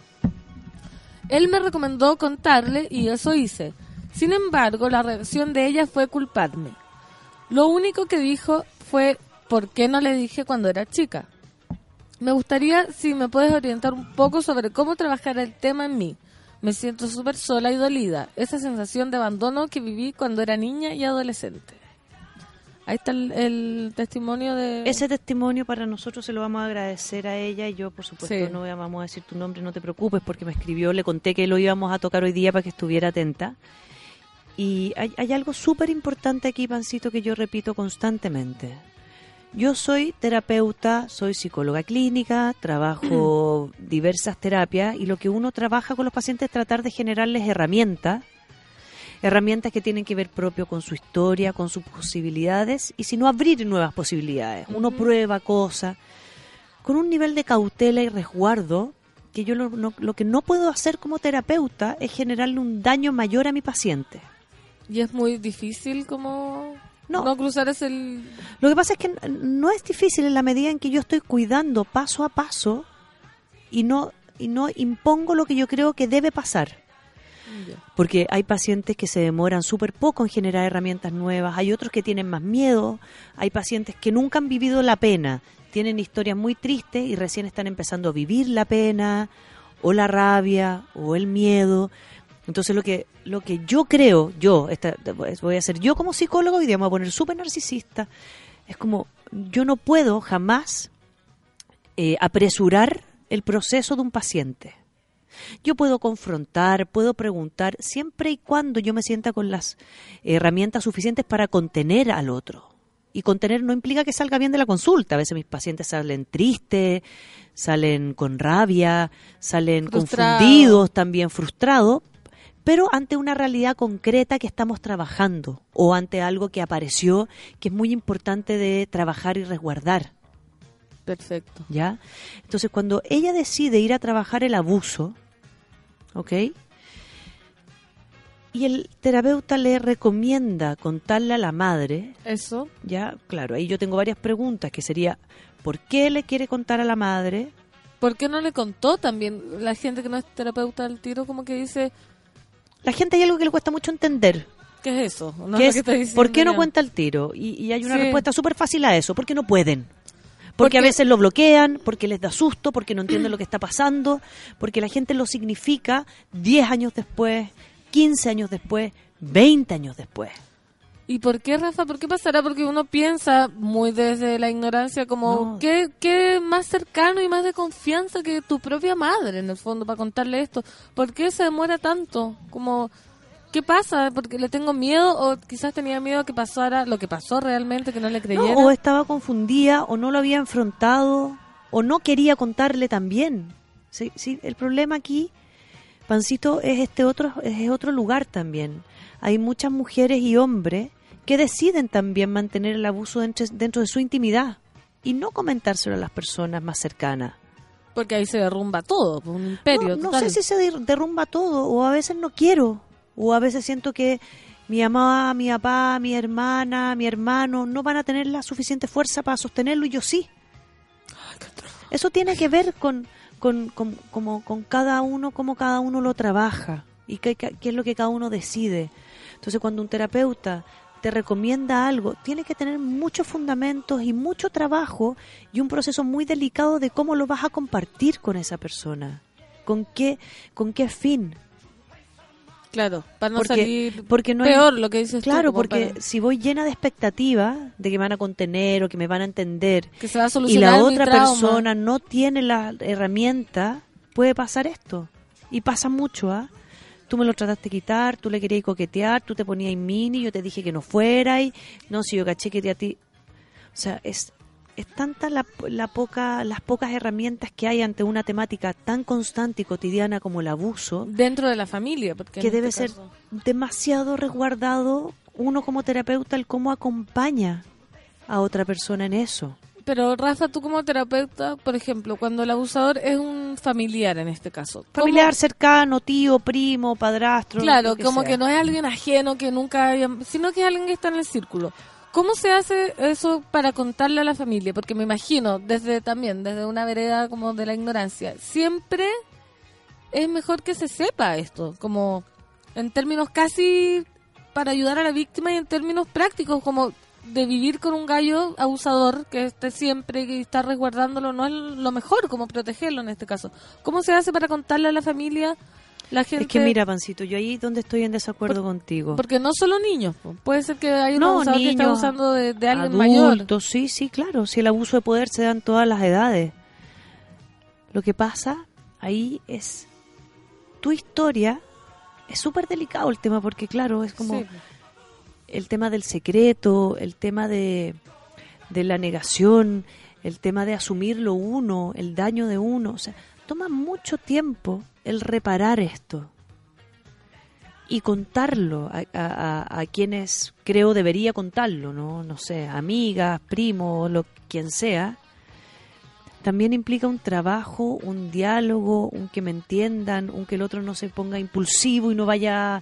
O sea, implica que, que se me respete también cómo yo quiero que se maneje ese tema al interior de mi vida. Es súper difícil, en verdad. Pero ¿cómo, ¿cómo podría hacerlo uno no contar? ir a terapia. Porque, ¿cómo uno se va a quedar callado? O si uno es testigo, que ve algo. ¿Cómo lo hace? ¿Lo cuenta? ¿Se lo guarda? Es que, a ver, yo no puedo decirte a ti, guárdatelo, cuéntalo. Ese, eso es lo que te digo yo como terapeuta. Yo no puedo. Tú tienes que definir qué es lo que tú deseas y yo no puedo enjuiciarte, tengo que acompañarte. Hay, hay pacientes, por ejemplo, que deciden no contarle a la familia y confrontan al abusador. ¿Ya? Lo confrontan, le ponen límites, se hacen cargo de tenerlo bajo la lupa. Y esa es su carga. Mi karma es que yo me voy a hacer cargo de cada paso que haga esta persona. Y, no, le ponen, un, y le ponen un jaque. Claro. Hay otras personas que directamente deciden exponerlo. Hay otras personas que eh, deciden irse de la familia, del país y se van y que no quieren nunca más estar con ellos. Hay familias que, bueno, y hay familias que, porque también, ¿qué pasa, Pancito? Hay familias que lo saben. Madres que lo saben, abuelas que lo saben, que el tío abusó de la sobrina y, no hacen nada. Ya pasó el tiempo, ya está todo bien, no vamos a embarrarle la vida si ya está casado con hijo. ¿Para qué vamos a sacar ahora los trapitos? Ya no es necesario. Si usted es profesional, usted no se... O sea, también no pensemos que cuando tú cuentas esto la gente literalmente se cuadra contigo. Claro, ese es mi error. Yo creo que tengo como pensado que esa es, la gran solución. ¿Qué es lo que, le ha pasado a ella? Ella cuando va a contarle a su madre, piensa que su madre se va a cuadrar inmediatamente con ella y no es lo que sucede. Al contrario. Al contrario. ¿Qué pasa, Rafa, con esa madre? ¿Por qué, por qué reacciona así? Es como porque como de defensa o realmente no le cree porque vemos muchos casos donde pasa esta misma figura que es que las mamás no les creen a la hija y es lo que tú dices como estaba coqueteando mira yo siempre cuento esta historia pancito porque aparte es un caso que, que se hizo público no no voy a hablar el nombre pero es un caso de una chica que quiso hacerlo público. Ella fue abusada es una paciente mía mayor ya tiene 46 años. Ella fue abusada por su padre de los 10 años hasta los 24 y ella le contó a su mamá como a los 14. La mamá no le creyó. Eh, la llevaron al psicólogo. El psicólogo le dijo que tenía el, mal de Edipo. Estaba enamorada del padre y por eso inventaba estas cosas. Ya. Eh, ¿Qué psicólogo es ese? La, no le creyó, inventó esto, entonces la familia dijo que era una pobre niñita enamorada del padre eh, ella cuenta un día que vio la incapacidad de su madre cuando ella estaba sentada y su padre se acerca por atrás a abrazarla y le empieza a hacer cariño en la noche. Y la mamá entra a la pieza y ve esto y sale corriendo gritando a la calle. Y se arranca y se va y desaparece tres días. O sea, no podemos apelar a que el otro va a tener herramientas. Por eso te digo, hay veces que esa solución es más dañina para las personas. Claro hace más daño que el que Claro, entonces enjuiciar el cómo se debe hacer esto es muy, muy complejo. Es parecido, o sea, el, mecanismo es lo mismo que pasa con los temas de, o sea, en todo tipo de abuso, porque ahora este es un caso puntual, estamos hablando de una persona que fue abusada dentro de la familia. Sí. Pero me imagino que el mismo mecanismo pasa cuando eh, algunas personas son abusadas en otros contextos, por ejemplo, con la pareja o también lo que hemos visto ahora que está tan en, en, en, en, tela de juicio poner como, ¿cómo lo denunció antes? Al abusador, a la pareja o algo así. pasa ¿Es el mismo mecanismo que se, utiliza? No, y, como el mismo mecanismo, perdona, no De no denunciar por miedo o de no denunciar porque quizás nadie se va a acordar ¿Y qué voy a sacar al respecto? La gente pide, cuando tú denuncias en tribunales, piden... Pruebas. Pruebas eh, ¿Qué pruebas? ¿Qué, no necesariamente hay pruebas, hay historias, hay relatos, eh, hay familiares que te creen, hay otros que no te creen. Entonces em, eh, es muy delicado el límite en esto. Mira, Michael Morning dice, conozco el caso de una familia que encubrió un abuso heavy, le cagaron la vida a esa persona. O sea, incluso, qué terrorífico, para que tú me expliques, a veces es mejor guardarlo para no tener que exponerme a que nadie de mi propia familia me apoye y, tener que buscar ayuda como por mí mismo, porque si ya mi red de apoyo más cercana, que es mi mamá en este caso, no me cree, es como realmente quedé como parado en, la nada. No te cree o a veces los otros se lo hacen propio. ¿Cómo así? sufren ellos más que tú. ¿Los abusadores? No, no, no, no. Quienes te quieren apoyar. Entonces yo te cuento a ti y tú me dices, ¡Ah! pero yo, ¿cómo no lo vi? Yo, yo. Y entras en un rol de culpabilización, o sea, de culparte a ti misma.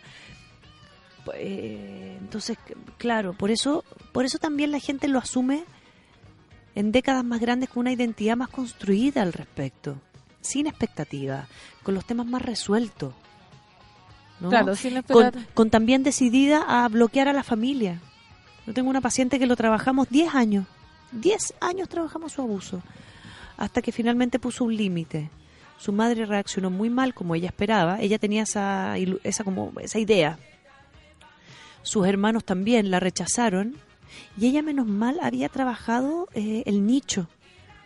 Habíamos estado trabajando en cómo construir un hogar, en ella estar sola, eh, ponerle límites a su pareja, había encontrado otra pareja súper como se había armado su propia familia y se tuvo que despedir de la familia en la que había nacido y decidió armar su familia sola.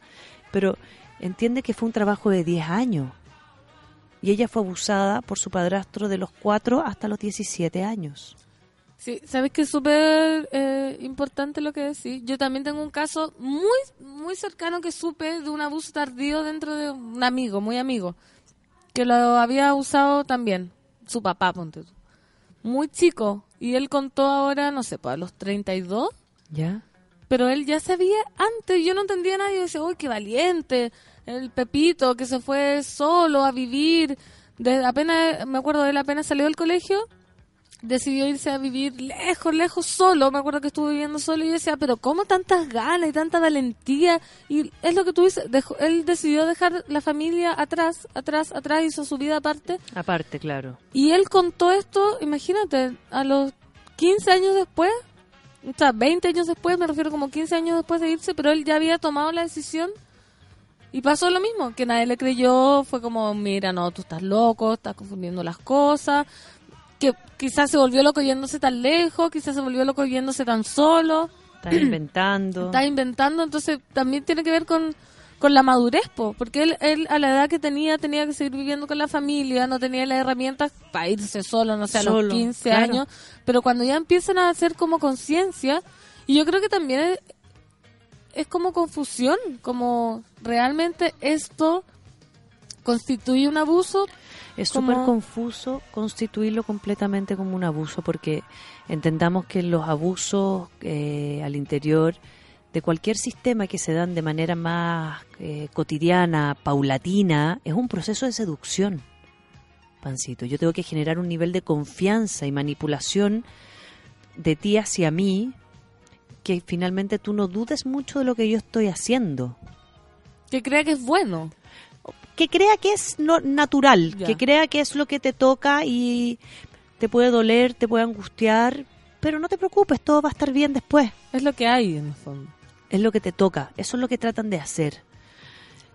Entonces es distinto cuando hay una, mm, una situación de eh, violación donde yo, eh, como la chica en España, ¿no? la chica que los, de, la, la Universidad de Chile, después del partido de fútbol, ¿no? Se la la agarran, la someten, se la llevan, se la violan y la dejan. Son distintos. Ahora estamos hablando de los abusos que son más al interior de un sistema, donde también hay violación a veces, a veces no. Pero son, son permanentes en el tiempo. Duran tanto tiempo y generan tantos espacios de confusión que a los pacientes les cuesta mucho integrarlo también. Integrarlo. Yo tengo un paciente que, que me, me grafica mucho lo que les pasa. Él es, bueno, él es mayor ya. Y cuando hablamos del tema de su abuso, él lo ha tratado, llevamos ya como cuatro años en terapia y empezó a trabajar el tema del abuso recién ahora. Y cuando me habla del abuso... ¿Él sufrió abuso? Él sufrió muchos abusos, muchos. Él sufrió muchas violaciones, que es peor. O sea, no, no sé si es peor o mejor, pero es, un, caso más, más distinto. A veces uno sufre una violación por un desconocido o abusos. Él sufrió ha sufrido más de una violación por desconocidos a lo largo del tiempo, ¿no? En distintas etapas. En un sistema muy expuesto a eso, ¿no? Ya, perfecto. Entonces, cuando me lo cuenta, me dice, sí, bueno, es que mi abuso en tal parte a los 16 y tiene un pequeño flashback Yo nunca pregunto cómo fue el abuso, ¿ah? no, no entro en esa parte morbosa y le recomiendo a la gente que no responda a esas cosas. Muchos pacientes me dicen, ay, de nuevo te tengo que contar cómo me tocaron. Yo le digo, no, no, no, no me tienes que contar cómo te tocaron. Yo no necesito. ¿Para qué? No, no es una información que tú me expliques. No estamos haciendo, no sé, una carbonaki donde me tienes que dar todos los ingredientes. Claro. Yo necesito aquí, aquí es donde ese, ese ejemplo no funciona. ¿no? A diferente de la sexualidad, que decimos trabajar la sexualidad como trabajar la sexualidad, o sea, como una carbonada, hay que saber los ingredientes, mezclarlos, etc. Aquí no. Aquí yo necesito resguardar lo más posible lo que tú necesitas para trabajarlo. Y a veces recordar cosas muy terribles. Y hay profesionales que una y otra vez les piden relatar eso nuevamente. Pero vuelve a relatármelo, a ver si nos saltaron algo. Yo quise te va a saltar. Como un beso más, una tocación más, un qué, ¿para qué? Yo necesito saber el como la, el, diseño general, pero en general, y de ahí ver cómo resuelvo que esta persona vuelva a tener confianza, eh, vuelva a sentirse tranquilo, segura, que camine, que pueda tener un hogar, que conforme una vida, que tenga una pega tranquila. Yo tengo otras cosas que resolver también con eso. ¿Y este paciente Bueno, y este paciente lo habla y nunca me volví a una sesión que lo habló y de repente se queda callado y me mira y me, me reta. Y me dice, perdón Rafaela, pero estamos hablando tan de que tan, tan, un tema tan delicado, ¿por qué me ofreces una taza de té? Yo, claro. yo no, no omito nada. Y se enoja, se ofusca, no sé qué, no sé qué. Bueno, me va a ofrecer una taza de té. Yo le digo, ¿quieres una taza de té? Tú me lo ofreciste. Y le cuento lo que pasa. Le, cuento este bloqueo que hace. ¡Oh! Claro. Me dice, ¿en serio, verdad? Ah, no había como un lapsus. Lapsus. Se, se va negro, se lo olvida. Y las primeras sesiones yo me daba cuenta que él se, se olvidaba absolutamente lo que estábamos hablando. Entonces yo agarraba el té y seguía hablando, no, no lo forzaba a volver a eso que él estaba bloqueando. A retomar. Claro. Y en eso nos pasamos como ocho meses.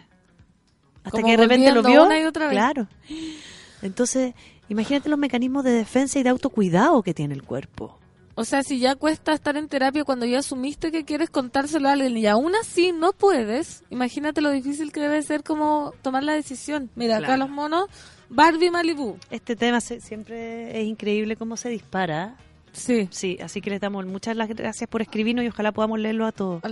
Mira, me tomo mucho el tema. Estoy entre querer y llorar y un pese a todo he hecho las cosas bien.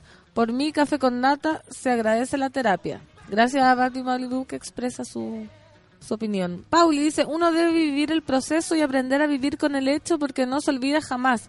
Se supera como familia, con los amigos, pero primero uno. Sí.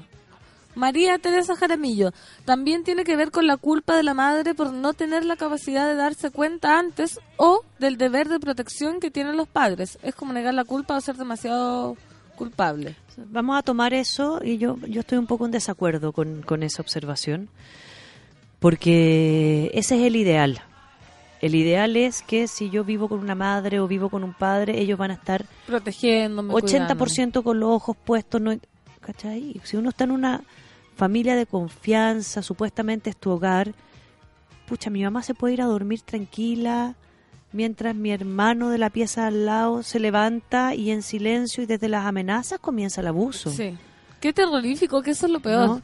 Y todo y la gente dice, no, pero es que no, no leyeron, eh, no leyó lo que le estaba pasando. Hay personas que muestran eh, conducta como que empiezan a, a, generar cambios.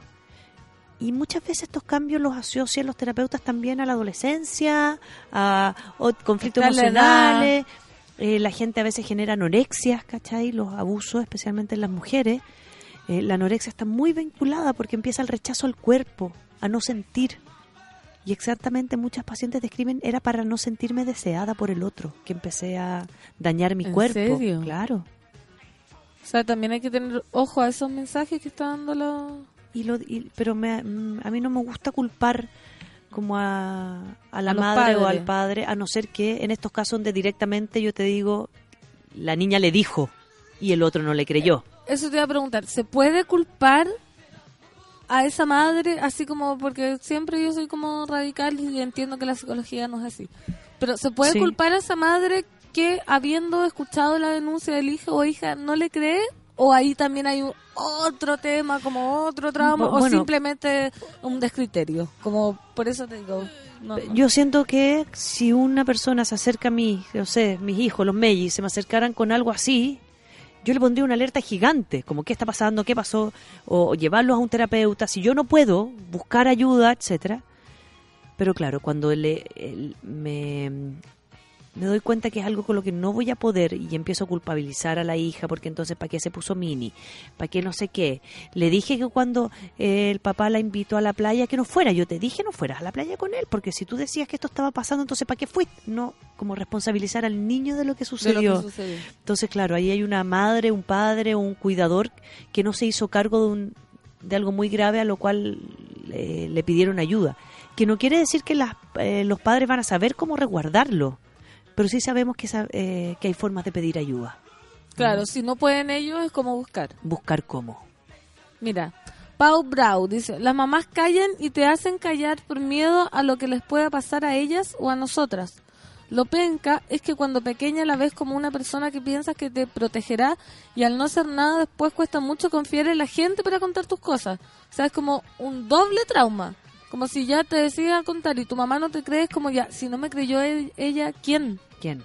O sea, ¿qué le podemos decir a esa gente que quizás está en, una situación de parecida? Claro. Como que no puede confiar en nadie más. Yo creo que ahí es donde entra como la terapia y el psicólogo. Perfecto, vamos a leer. Vamos a empezar a leer, léelo tú, por favor. Otro, no digas mi nombre. Dice, yo tuve un pololo hace tiempo que fue abusado por su hermano cuando era niño. Y es súper duro lidiar con algo así. Si para uno como pareja es fuerte, para él fue brutal. Lo peor es que cuando contó lo que él pasó, la mamá lo culpó a él apelando a que era gay y que él sedujo a su hermano mayor. Mucho amor para la amiga del testimonio y fuerza en el camino. Acá hay otro... O sea, aquí hay otro, hay otro tema muy fuerte. Como el otro día estaba en una comida, no en una comida, como una especie de reunión de psicólogos. Yo tengo muy pocos amigos psicólogos, definitivamente no. Tengo como dos o tres con los cuales realmente confío. Y había gente que yo no conocía, entonces de repente estaban analizando pueblo, no sé qué estaban haciendo, pero estaban analizando un pueblo donde eh, había mucha cantidad de homosexuales. Lo digo así porque así lo decían. En este pueblo hay mucha cantidad de homosexuales. Y mira, y todos los homosexuales fueron abusados cuando niños por el peluquero. Entonces, tendremos que cuestionarnos nuevamente si la homosexualidad tiene que ver con el abuso. Y ahí yo dije, no, me paré y me fui. Me paré y me fui. Es como, de, de nuevo la gente cae en buscar algún tipo de excusa para no hacerse cargo de lo realmente. de que lo que realmente sucede es un abuso de poder contra un otro. Si el niño es gay, a lo mejor me va a ser más fácil seducirlo porque yo si soy hombre, frente a un hombre que le gustan los hombres, puedo generar ese vínculo. Claro. ¿No? Yo lo veo más así. Si yo soy mujer que me gustan los hombres y soy una abusadora, eh, mis herramientas van a ir por, por, por, abusar de hombres pequeños que yo pueda manipular y seducir, no de niñas. Po. Lógico. O sea, no tiene nada que ver la inclinación sexual. Orientación sexual. Eso, está bien, orientación sexual. Porque, porque, o si no lo usamos como excusa, entonces de nuevo pasa a ser el niño la víctima porque era.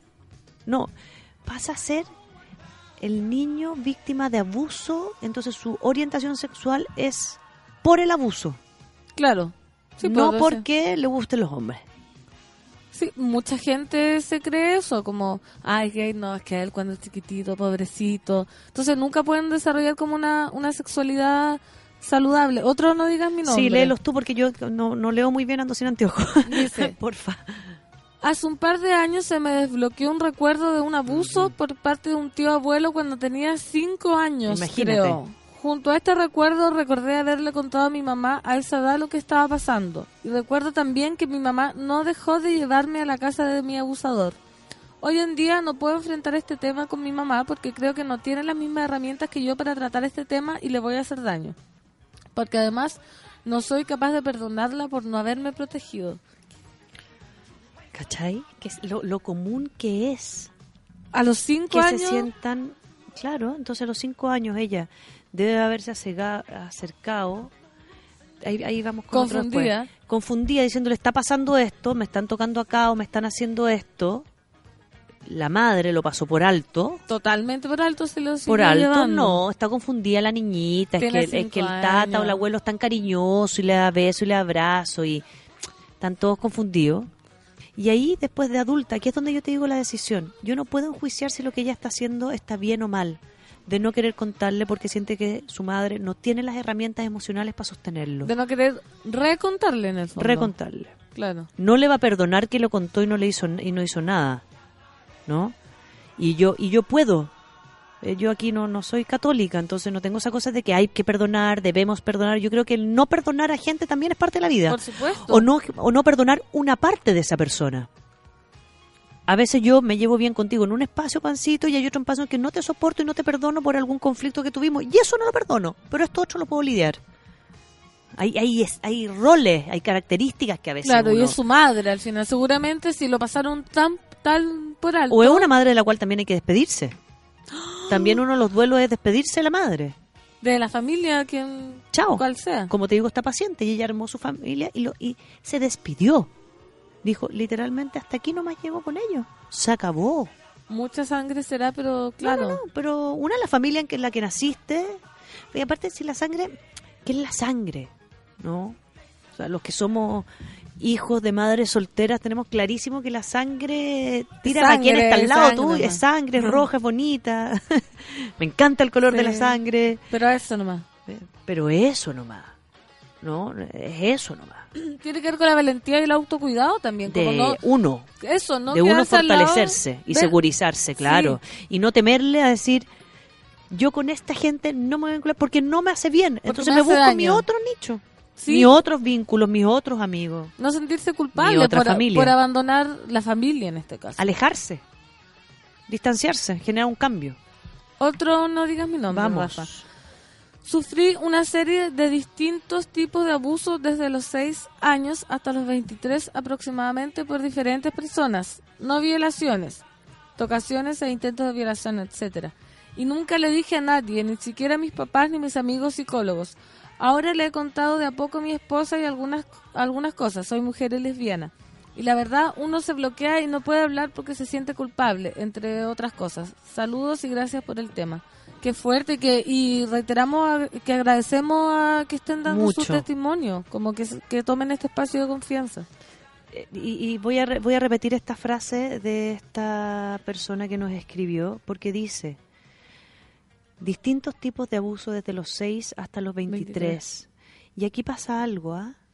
Que, que yo, eh, como a mí que me gusta hablar en... Soy la psicóloga menos... con menos términos psicológicos habido y por haber. Pero uno se da cuenta, Pancito, en estas, en estas personas que han sido abusadas más de una vez y por distintas personas, que de alguna forma hay una como una personalidad abusable. Hay un espacio en que no hay límite, es tan más vulnerable como que un perverso eh, reconoce la vulnerabilidad en el otro. Entonces las personas que han sido abusadas más de una vez tienen un espacio, lo que uno trabaja con ellos en terapia son los límites. Los límites en las parejas, con los hijos, con los pares en el trabajo. Son gente que le cuesta mucho poner límites. O sea, esa es una de las cosas que hay que resguardar. A veces la gente dice, se ve dañada la sexualidad. Yo digo, la sexualidad es algo que, que realmente a veces no se ve tan dañada, se ve más dañada la culpa. Em, muchas veces cuando son abusos muy reiterados, el, el placer que a veces se disfrutó ese abuso. Todas esas cosas confunden el espacio del límite el cómo yo tengo que resguardar un nicho y desde ahí empezar a construir lo que sucede con el abuso. yo siempre lo primero que trabajo es la construcción de un como un castillo con muralla gigante. Dracaris, todo, todo aquí dando vuelta. Game of Thrones en su máxima expresión. La muralla de hielo, sí o sí. Donde yo ahí adentro me armo me armo y invito. Me protejo. Te abro la puerta a ti, le abro la puerta a mis hijos, a un par de amigas, a algún familiar y decido.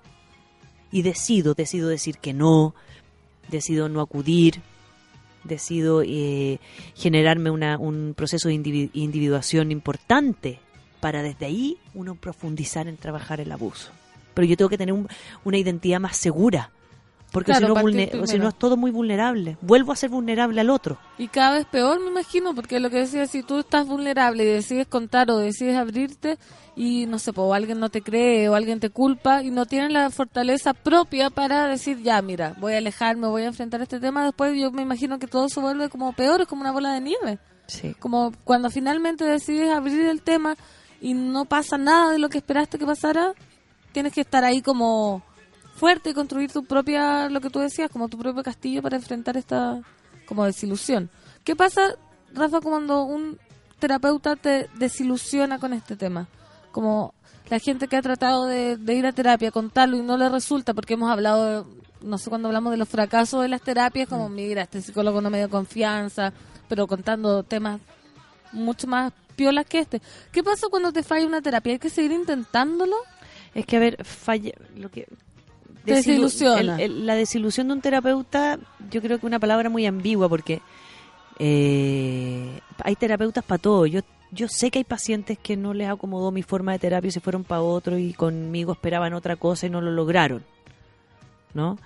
Todos tienen una fantasía de cómo va a ser tu terapia y también tiene que ver con las proyecciones que yo quiero de contención, claro.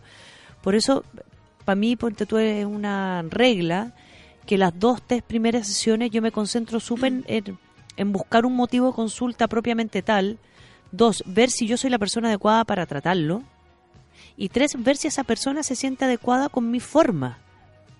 Porque si no, uno tiene que derivar. Yo no puedo hacer todo para todos en el mundo. No, yo no soy la terapeuta para todo el mundo ni cagando. No, este no, yo soy para algunos, otros, otras personalidades van con otros, con otros tiempos. Hay terapias, hay gente que necesita mucho más tiempo, hay gente que le gusta más rápido, hay gente que le gusta más el psicoanálisis. O sea, uno tiene que estar abierto. Entonces, yo creo que la desilusión tiene que ver con que me dicen, tú debes ir a contarle a tu mamá, eso es lo que te toca a ti hacer, y lo hago y me queda la escoba y no está contenido y no está visto y eso no está evaluado, es una irresponsabilidad. Claro. ¿No? Es, es una negligencia, cometiste un error. Mira, voy acá a hacer una pregunta. Es otra cosa, hay a los compañeros terapeutas que nos están escuchando a, ver cuáles son los límites de la soberbia también, qué es lo que puedo hacer y qué es lo, que, no puedo hacer. Cargo y lo claro. Mira, hay otra eh, persona que pone que te mandó un mensaje, a ver si lo puedes buscar. Pero mira, Marcela Negrón dice, ¿es posible explicar qué pasa en la mente de un hombre que abusa? ¿Por qué unos sí y otros no? Rafa, si pudieras hablar del tema, gracias. Recordemos que no es solo el hombre el que abusa, o sea, que no, no, no solo en la familia hay hombres abusadores, pero ¿qué, qué pasa? Hay, es como una, una enfermedad mental para siempre. ¿Será ese? Ve el nombre. No es otra, pero ah. igual también. Eh, hombre, juega ahí para que tú lo, lo, busques. Están dos testimonios más. Ya. Mira, eh, yo eh, habría que consultar al Cabas. A lo mejor algún día, Solcita, deberíamos invitar a alguien del Cabas acá bien, como que tienen ellos los porcentajes más claros. Pero por desgracia para el género masculino, los abusos vienen de los abusos de poder que genera el hombre ante la mujer vista, no ante la mujer, perdón, ahí cometí un error muy grave, ante personas en los cuales yo puedo abusar de mi poder, hombres o mujeres, ¿no? Eh, tanto hombres como mujeres en su mayoría son abusados. Son abusados al interior de su familia. Eh, creo, creo, y aquí nuevamente me encantaría tener información del CABAS, pero no lo tengo, creo que las mujeres sí sufren más violaciones, ¿no? Rapto, violaciones, esa, violación violenta, eh, la manada, la U de Chile, las chicas drogadas, etcétera pero cuando hablamos de abuso de poder, caradima, etcétera, es un abuso de seducción donde yo te tengo en mi nicho, te tengo en mi medio, te tengo en mi familia, te tengo en mi lugar de confianza. Y ahí, eh, los, digamos, quienes son abusados son, yo diría, tanto hombres y mujeres. Bueno, ahora lo hemos visto, ¿no? Sí. En todos los sistemas religiosos, generalmente son los los niños de género masculino, quienes trabajan con los curas, que les llevan las cosas, quienes son los abusados. Entonces, no podemos definir si son más las mujeres o los hombres los que son abusados en la niñez, pero sí al parecer podemos definir que son los hombres, hay una tendencia género masculino, que tienen esta perversión y abusan de menores vistos como objetos para su placer. Y respecto a la pregunta de la amiga, que es como, ¿qué pasa en la mente de ellos? Como... Mira, aquí pasan hartas cosas. Y lo voy a decir súper en burdo, porque podemos, podemos hablar de este tema mejor en profundidad, mm. pero como introducción, pasan dos cosas. Uno, hay personas que tienen rasgos más, más psicopáticos y tienen cero empatía y no hay una hay un narcisismo tal extremo que no tengo ni una sensación ni emoción por lo que le está pasando al otro. Por lo tanto, mi placer es, el Que, es el que gana sobre todo y, el tuyo es desde las creencias eh, patriarcales como el pene da placer por esencia, eso si te lo meto a ti te va a gustar. Todas esas frases que dicen, ¿no? A esta hay que darle, a esta le falta pico, todas esas violencias de que dicen, tiene que ver con esto, tiene que ver con esta creencia de que la penetración masculina da placer por esencia. Y dos, si no hay ni un trastorno, también hay gente mala. Hay gente mala. Por maldad nomás. Hay gente que no, que decide su placer, que tiene sus propias fantasías sexuales eróticas y las empieza a llevar a cabo con el objeto más frágil que tengo cerca, que son los hijos, los sobrinos, estos menores de edad que que son confundibles y que es más fácil de confundir y de finalmente que no me digan que no porque yo voy a estar impuesto sobre el otro. El abuso de poder. Ya, Rafa, mira, vamos a seguir con los testimonios que están on fire. Casi no digas mi nombre. Dice, hola Rafa, me pasa que en mi familia, por parte de mi papá y mamá, hay abusadores. Cuando me enteré de eso y que las víctimas son tías cercanas, entendí las preocupaciones de mi mamá. Ahora más grande me veo en el conflicto de cómo me sigo relacionando con mi familia abusadora. Hay un vínculo inexplicable que me impide alejarme, pero también entiendo que mi mamá nos haya aislado para protegernos. La ciudad es chica y es difícil evitarnos en cumpleaños y fiestas. ¿Cómo hace uno ahí como para la, para la familia? A ver, ella sabe que sus familiares son abusadores, que sus tías. Sí dice tías, o sea, hay más de una mujer abusadora en esa familia, ¿no? Ella al parecer no ha corrido, no, no tuvo, no se vio expuesta a ser abusada, pero me imagino, me estoy proyectando, me imagino le debe dar miedo, angustia, no sé qué, pero también cuando están en un café, en un asado, lo pasan bien, ¿no? Y ahí la confusión tiene que ver, yo creo, con un tema valórico y moral mío, que es, ¿cómo, ¿qué decido yo? si quiero o no quiero vincularme con esas personas. Si decido decirle adiós a una parte de mi familia y como decimos, como pues, la familia en la que naciste no es la familia en la cual tú vas a formarte después. No sé si esos tíos o esas tías quiero que sean parte después de mi familia, de mi pareja, de mi hijo. Si tengo o no tengo hijos, da lo mismo, pero no sé si quiero que vayan a mis cumpleaños, a mi casa y que y entren en mi nicho. O sea, cada uno ahí decide como si le hace la cruz, entre comillas, o o qué distancia tomo, o hay gente, como te digo, que confronta. ¿No? Yo sé que tú abusaste, mantente claro. Eso se trabaja. Exponerlo, exponerlo, o que sepa ese abuso. Yo, mi opinión. Que alguien lo está mirando, si no se o que yo sé, o que yo lo recuerdo. Yo, recuerdo lo que tú me hiciste. Que lo sepa. Mira, otra persona, no digas mi nombre.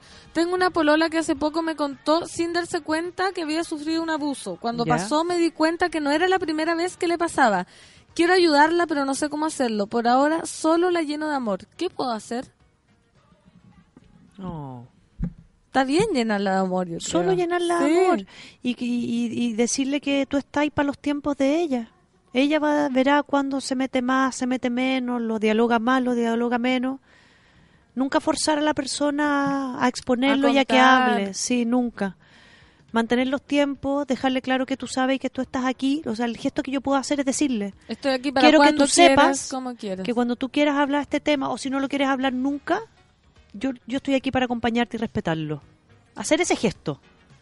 Mira, este otro caso dice, en mi caso fui abusado por una pareja hace más de 10 años. ¿Dónde o cómo puedo denunciarlo? Estoy mega nervioso, porfa no digan mi nombre.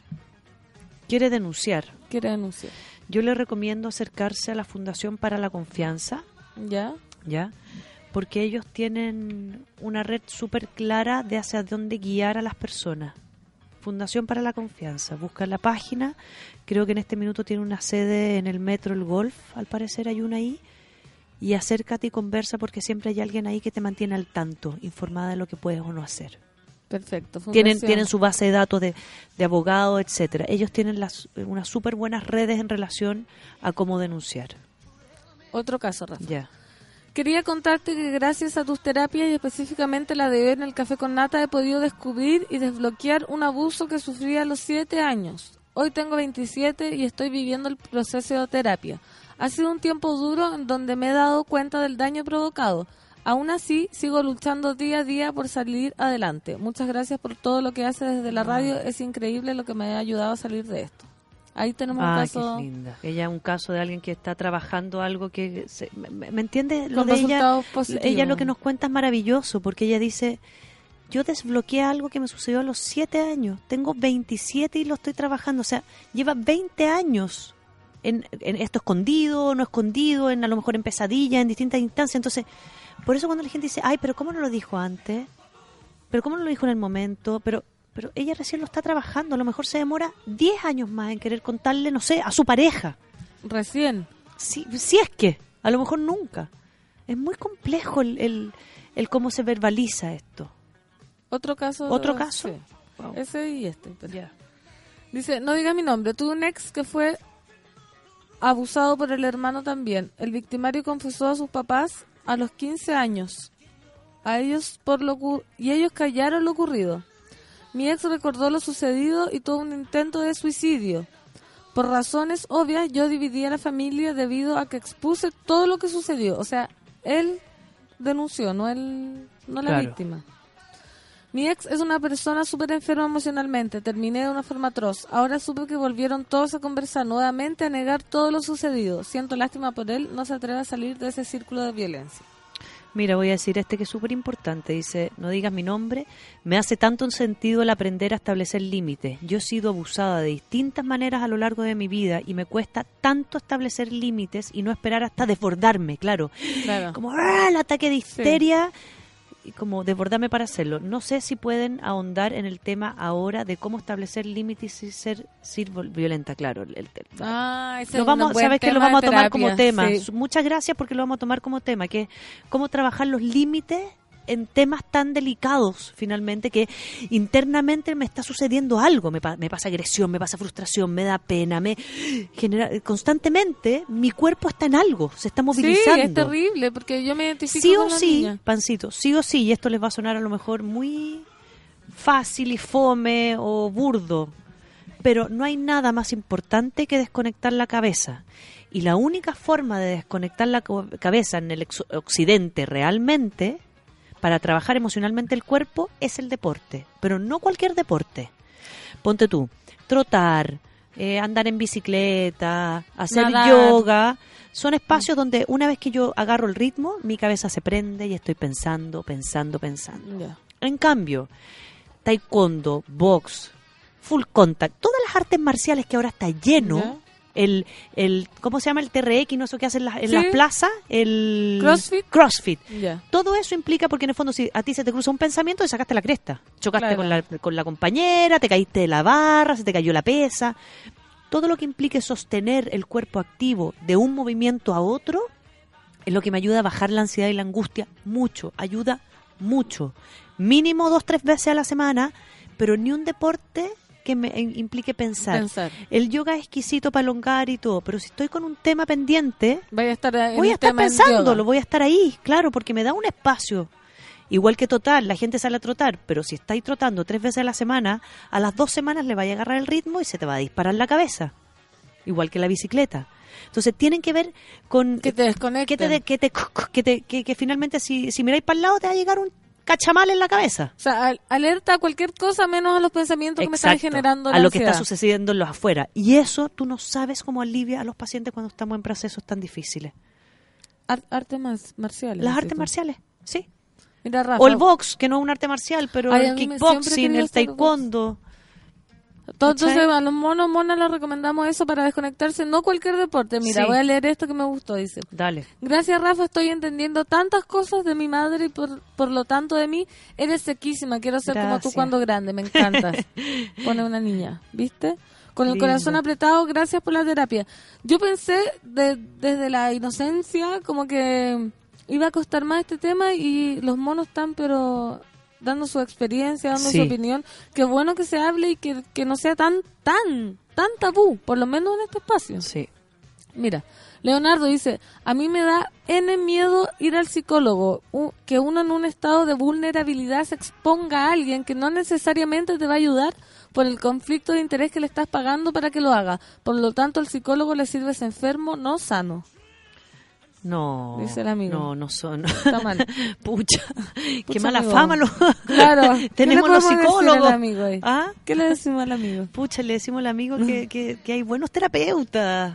Hay que, que quizá ha tenido mala experiencia. Hay que confiar en... Hay buenos terapeutas. Bueno, los amigos son súper buenos para recomendar eso. Como a mí la mayoría de los casos que me llegan son de ex pacientes que de su experiencia te empiezan a derivar gente. Entonces pregunten, la otra vez los monos aquí hicieron una red. Podríamos de nuevo hacer la red que cada uno cuente de sus de psicólogos a los cuales pudo acceder y que, le, y que le sirvieron.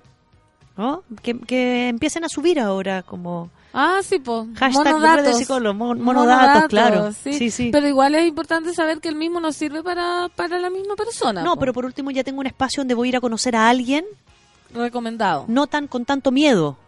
O sabéis que a cierta persona que es parecida a mí le sirvió esta terapia. o que tiene un tema similar, etcétera. Mira, María Teresa Jaramillo. En una película Muerte en Venecia, el músico Gustav Mahler se enamora de un chico de 12 años y se justifica el enamoramiento, comillas, porque los niños en esa edad son, por así decirlo, andróginos. Fue raro ver una película que se justificase. Claro, también como que ponen el tema de los, de los genios enamorados. Dice, uff, super lunes en Café con Nata, manso tema, los escucho en el futuro. Duele el alma escuchar que muchas de nosotras fuimos abusadas por personas de confianza. Mucho amor para todas. Nosotras y nosotros, ¿ah? Y nosotres. Sí. Pero aquí de verdad no, no hay diferencia de género. Los abusos sexuales a los hombres les ocurre tanto eh, en, el tiempo como a las mujeres. Especialmente en, la época de la adolescencia, ¿no? Estos cuerpos más andrógenos, andrógenos también, ¿no? Pasa por tener un objeto pasan a ser objetos, ¿cachai? Claro. La diferencia es que las mujeres, como nos crían más frágiles y más miedosas, se mantienen el tiempo. Entonces aquí es donde empezamos a tener que defender otros derechos. Claro. ¿No? El, hombre se detiene antes, puede al parecer hay un límite, por eso digo, aquí harían estudios interesantes para los alumnos de psicología, ¿no? Como, como de alguna forma la mujer se sostiene más por supuesto, ahí están los piropos, ahí están las violaciones, ahí están los jefes, ahí empieza el abuso para arriba, se mantiene. Mira, qué, terrible en verdad. Todo muy terrible. Pasa y dice, también puede pasar que como un niño, uno, no se entera de las medidas, comillas, que el padre o madre hizo y como niño piensas que no se hizo nada. También puede ser que uno dice, mi mamá no, a los cinco años no recuerda haberme defendido, pero quizás ella dice eso, pues no sé, pues quizás hecho al no, pues si lo hubiese echado, No, o quizás también, ¿qué pasa con muchos pacientes? Que creen haberle dicho y no lo hicieron. Era parte de los sueños, como le voy a decir a mi mamá, sueño que le digo. También pasan esas cosas. Uno ve en terapia que hay unos flashbacks donde dice, juré que esto era y después me di cuenta que en el sueño había un campo, una vaca y un mar. Y es como, era un escenario inexistente. Era nada que ver. Uf, esas también cosas pasan mucho. Mira, Encina, mucho apoyo a los valientes que contaron su verdad. Qué bacán que den ese espacio como programa que quizás no se visibiliza como significativo, pero ha de ser bien apreciado por quienes fueron violentados. Sí, también yo quiero 10 con 59 agradecer todos los testimonios. Rafa, ¿tú quieres dar un sí, un dato. Voy a cambiar de tema radicalmente. Y a lo mejor no radicalmente. A todos los monos y monas que dieron sus testimonios. Sus testimonios constantemente. Muchas gracias. Sí, que Lo que pasa es que este sábado 23, a petición de un par de compañeras, es tu cumpleaños, ah, de ahí nos vamos para allá. Tenemos un, voy a dar un taller de identidad, cuerpos y emociones. Ya, es de 10 de la mañana a 2 de la tarde. ¿Dónde? Esto va a estar, eh, tengo la dirección, pero es en Ñuñoa, en una sala en Ñuñoa, de 10 de la mañana a 2 de la tarde. Y para quienes quieran inscribirse, porfa síganme en Instagram, arroba Rafa Digi, porque voy a tirar el, el, afiche por allá arriba. Y por Twitter. O por Twitter también en mi celular a los interesados que me manden WhatsApp, me preguntan, etcétera. Ya, Rafa. Oye, Muchas gracias, estuvo gracias muy a ti, estuvo terapia, muy importante muy este intenso, día. sí, muy importante, Muy eso es lo importante, bueno. sí. Hicimos algo importante. Yes. Así que gracias a los monos, gracias Lucha, gracias Solcita, nos vemos mañana, nos vamos con una canción para seguir bailando este día lunes. Esto es Gracias por mi regalo. Sí, Imagine Dragons, Next Ay, to me Me. Café con Nata. Chao.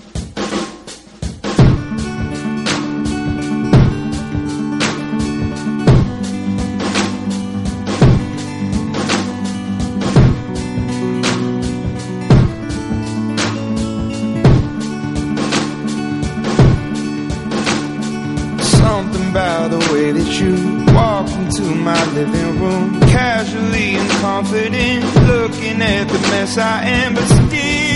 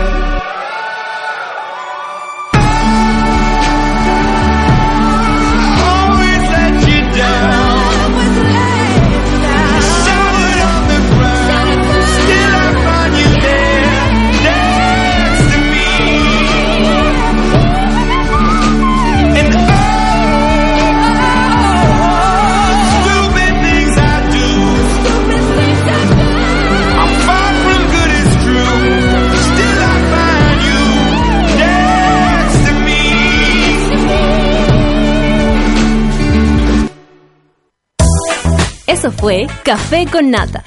Gracias por ser parte de esta comunidad y hacer de Mordor un lugar más apacible. Natalia Valdebenito te espera de lunes a viernes a partir de las 9 de la mañana en el matinal más sitiado de Chile. Solo en Sube la Radio y en otra sintonía. Café con Nata fue presentado por Clínica Cela, expertos en tratamientos láser.